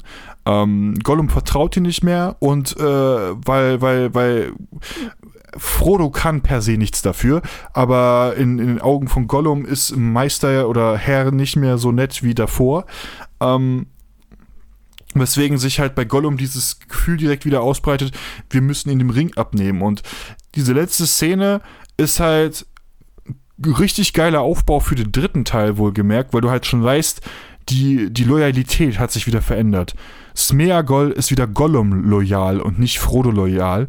Ähm, und ich finde tatsächlich diese Szene und danach noch die Zusammenkunft in Isengard und für mich wäre das ein runderes Ergebnis gewesen. Ähm, hätte mir persönlich ein bisschen mehr gegeben, wäre mir auch ein bisschen, hätte mir auch ein bisschen besser gefallen. Ähm, was ich hin und wieder auch das Gefühl habe, dass sie die Schlacht in Helms Klamm hin und wieder ein bisschen länger gemacht haben, als es nötig gewesen wäre. Ähm, ja, also da hätte man sich hin und wieder ein kleines bisschen kürzer fassen können. Und nein, das ist tatsächlich nicht, das liegt nicht an der Extended-Version, weil die Schlacht ist einer der wenigen Faktoren, die sie fast eins zu eins aus der Kinofassung als auch in die Extended-Fassung mit reingepackt haben. Ähm, da hätte ich mir vielleicht hin und wieder gewünscht, dass sie ein bisschen weniger gemacht hätten. Ähm, beziehungsweise auch der Weg nach Helmsklamm, der war mir ein bisschen lang und es gibt genau eine Stelle, die fand ich auch recht albern, äh, weil die kommt so tatsächlich auch nicht im Buch vor. Ähm, das ist diese Schlacht kurz bevor, also kurz bevor sie knapp wieder bei Helmsklamm sind, dieser kleine Kampf, wo es die ganzen Orks auf den Wags gibt, die plötzlich überraschenderweise diesen kleinen Trupp angreifen. Ähm, wo, äh, wo Aragorn am Ende mit, mit, diesem, mit diesem Viech über die Klippe fällt. Ähm, kommt so erstens nicht im Buch vor. Im Buch ist Aragorn unterwegs, um die, um die Orks auszuspähen. Ähm, hier haben sie so eine Pseudo-Sterbeszene draus gemacht, wohlgemerkt auch nur um äh, ähm, die um äh, äh,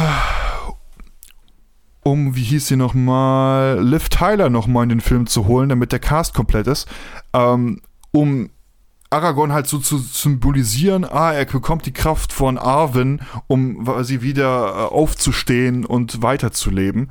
Ähm, ich fand's unnötig. Mir, mir, mir hat genau diese Stelle nicht gefallen, weil wir halt alle wissen als Buchleser, dass Aragorn das erstens überlebt. Zweitens gab es in dieser Szene keinerlei Erkenntnis, die den Charakter Aragorn nochmal neu definiert hat, sondern es war einfach eine Szene, in der Aragorn runterfällt, wo erstmal alle denken, mhm. er ist tot, wo auch erstmal Eowyn denkt, er ist tot, wo Legolas denkt, er ist tot, wo Gimli denkt, er ist tot, wo Theoden denkt, er ist tot. Weißt du, es ist dieses Gefühl, er ist tot, wobei der Zuschauer halt eigentlich weiß, kann nicht sein, es gibt noch einen dritten Teil und da wird Aragorn zum König gekrönt. So, die, da, da ist einfach, da war erstens, haha, die Fallhöhe nicht da. Ähm, äh, dass man oh diesen. Moment so in der Gänze abgekauft hat. Ähm, der Kampf davor, den fand ich cool, wie gesagt. Der hätte funktioniert, so für sich alleinstehend. Aber wie gesagt, das alles, was mit Aragorn da drumherum passiert ist, habe ich persönlich nicht so geschluckt und hat mir auch nicht so gefallen. Ähm, ist immer so ein kleiner bitterer Beigeschmack, ähm, der sich da bei mir äh, breit macht. Ähm, ähm hast, hast du noch äh, etwas, was du gerade, was dir noch eingefallen ist oder? Tatsächlich nicht. Ähm, okay, dann lass uns mal zu unserem Fazit übergehen. Ähm, wo auf der Leiter der Herr der Ringe Filme kannst du Herr der Ringe die zwei Türme einordnen? Auf den letzten Platz. Auf dem letzten Platz. Der Herr der Ringe-Filme, ja. Tatsächlich. Dann sind wir uns. Wenn ich jetzt die Hobbits noch mit, äh, wenn ich die Hobbits jetzt noch mit reinnehme, kann ich das noch nicht beantworten. Ja, der ist ja dann auf dem dann dritten. Platz, weil, oder? Weiß ich nicht, muss ich gucken. Wenn ich am Ende des, des Talks äh, von Teil 3 werde ich dann ein endgültiges Fazit abgeben. Ähm, aber wir sind uns in der Hinsicht tatsächlich einig. Ähm, für mich ist auch die zwei Türme der schwächste Film ähm, aus der Trilogie. Ich sage mit Absicht schwächteste, schwächste und nicht der schlechteste, weil es ist kein schlechter Film. Ähm, es ist immer noch ein sehr, sehr guter Mhm. Film, wo es halt so Ich mag ihn, ich liebe ihn auch. ja, also, so ja. Also eine ne klare 9 von 10 für mich. Also wirklich wahnsinnig krass, was da gemacht wurde. Aber wie gesagt, es gibt so kleinere Faktoren, die mir immer wieder bitter aufstoßen, die jetzt keine großen Störfaktoren sind, die aber halt trotzdem irgendwie ins Gewicht fallen. Ähm, ich finde es trotzdem immer wieder geil, den zu gucken. Also, wie gesagt, allein wegen der Isengard-Schlacht, allein wegen der Helmsklamm-Schlacht, allein wegen wundervoll lustigen, urkomischen Momenten. Ich glaube, der zweite Teil ist doch auch tatsächlich der, der lustigste von allen dreien, ne? Also, ja. glaube ich, mich so grob erinnern zu können. Ja, doch. Ähm, Nee, da erinnerst du dich richtig. also der hat einfach, der hat einfach, also das, das muss man dem zweiten Teil wirklich hoch anrechnen. Er hat am meisten Sympathie und Unterhaltungswerte von der ganzen Trilogie. Ähm, und ist sogar tatsächlich der einzige Film, der in der Extended Cut-Fassung äh, auch ab 12 freigegeben ist. Ähm, somit halt auch der kindertauglichste Film von der Trilogie. Also, wenn man das so sagen kann, naja. Ähm, Was? naja, Jetzt nicht wirklich. oder? äh, dann, äh, weißt du, Herr der Ringe 1 und 3 sind halt 16 in, in, in der Extended-Version und der zweite ab 12. Also ich finde auch, der zweite ist schon der harmloseste von den dreien äh, in Ja, bestimmten stimmt, Aspekten. Ähm, was, nichts, doch, doch, da gehe ich mit. was nichts Negatives heißt, also das möchte ich auch nochmal sagen. Ähm, mit Stolz. Warum macht Saruman eigentlich, warum macht Saruman eigentlich nichts? Warum unternimmt er eigentlich nichts, als äh, da seine, seine Hut von den Bäumen zerstört wird? Das ist nämlich das Schöne. Ähm, die Zauberer sind zwar Magier auf ihre Art und Weise, aber sie sind nicht übermächtig. Ähm, und ja, okay. das, das, also sowas wie, sowas wie, äh, wie man sich das vorstellen kann, wenn ich jetzt zum Beispiel einen Mittelalterfilm gucke, so ein Magier zum Beispiel. genau, weißt du, er, er, Magie ist ja meistens so definiert, dass du die Kraft halt aus deinem Körper oder halt aus Dingen aus deiner Umgebung ziehst. Ähm, Dass du sozusagen mit den physikalischen Begebenheiten arbeiten kannst. Irgend- magisch. Ja. ja. genau. Und deswegen, das finde ich ganz gut. Also war ganz ehrlich, wenn Saruman sich gewehrt hätte, sind wir ehrlich, hätten die Bäume wahrscheinlich keine Chance gehabt. Ähm, Nein. und ich fand es aber auch echt, ich fand das echt eine krasse Perspektive, weil du halt wirklich gesehen hast, wie hilflos Saruman auf einmal war. Weißt du, den ganzen Film über hast du dir gedacht, das ist einer der bösesten Herrscher überhaupt, dem willst du nicht in die Quere kommen. Der hat da gerade in Isengard eine ganze Ork-Armee gezüchtet von 10.000 Urukais. Total übertrieben. Ähm, und du denkst halt, das gibt nichts, was dem stoppt. Ne? Und dann kommt halt so eine Baumarmee und sagt, pff, interessiert mich doch nicht. So, und das ist halt so ein bisschen der schöne Kontrast dazu, egal wie böse du bist, Bäume sind immer noch besser als du. Ähm, und damit, ich finde, das ist ein wundervolles Schlusswort. Ja, und damit äh, vielen Dank fürs Zuhören. Ja, vielen, vielen, vielen Dank fürs nächsten Mal. Zuhören. Also, es war, es war wieder eine, eine wahre Freude, ähm, mit dir über diesen wundervollen Film zu reden. Ähm, wir wünschen euch weiterhin eine frohe Weihnachtszeit.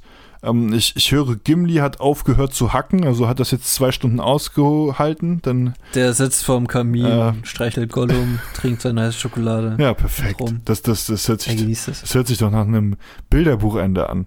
Ne? Ähm, ja.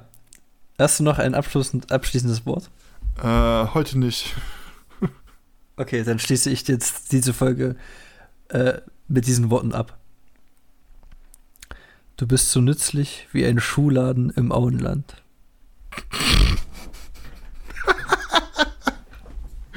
Macht's gut.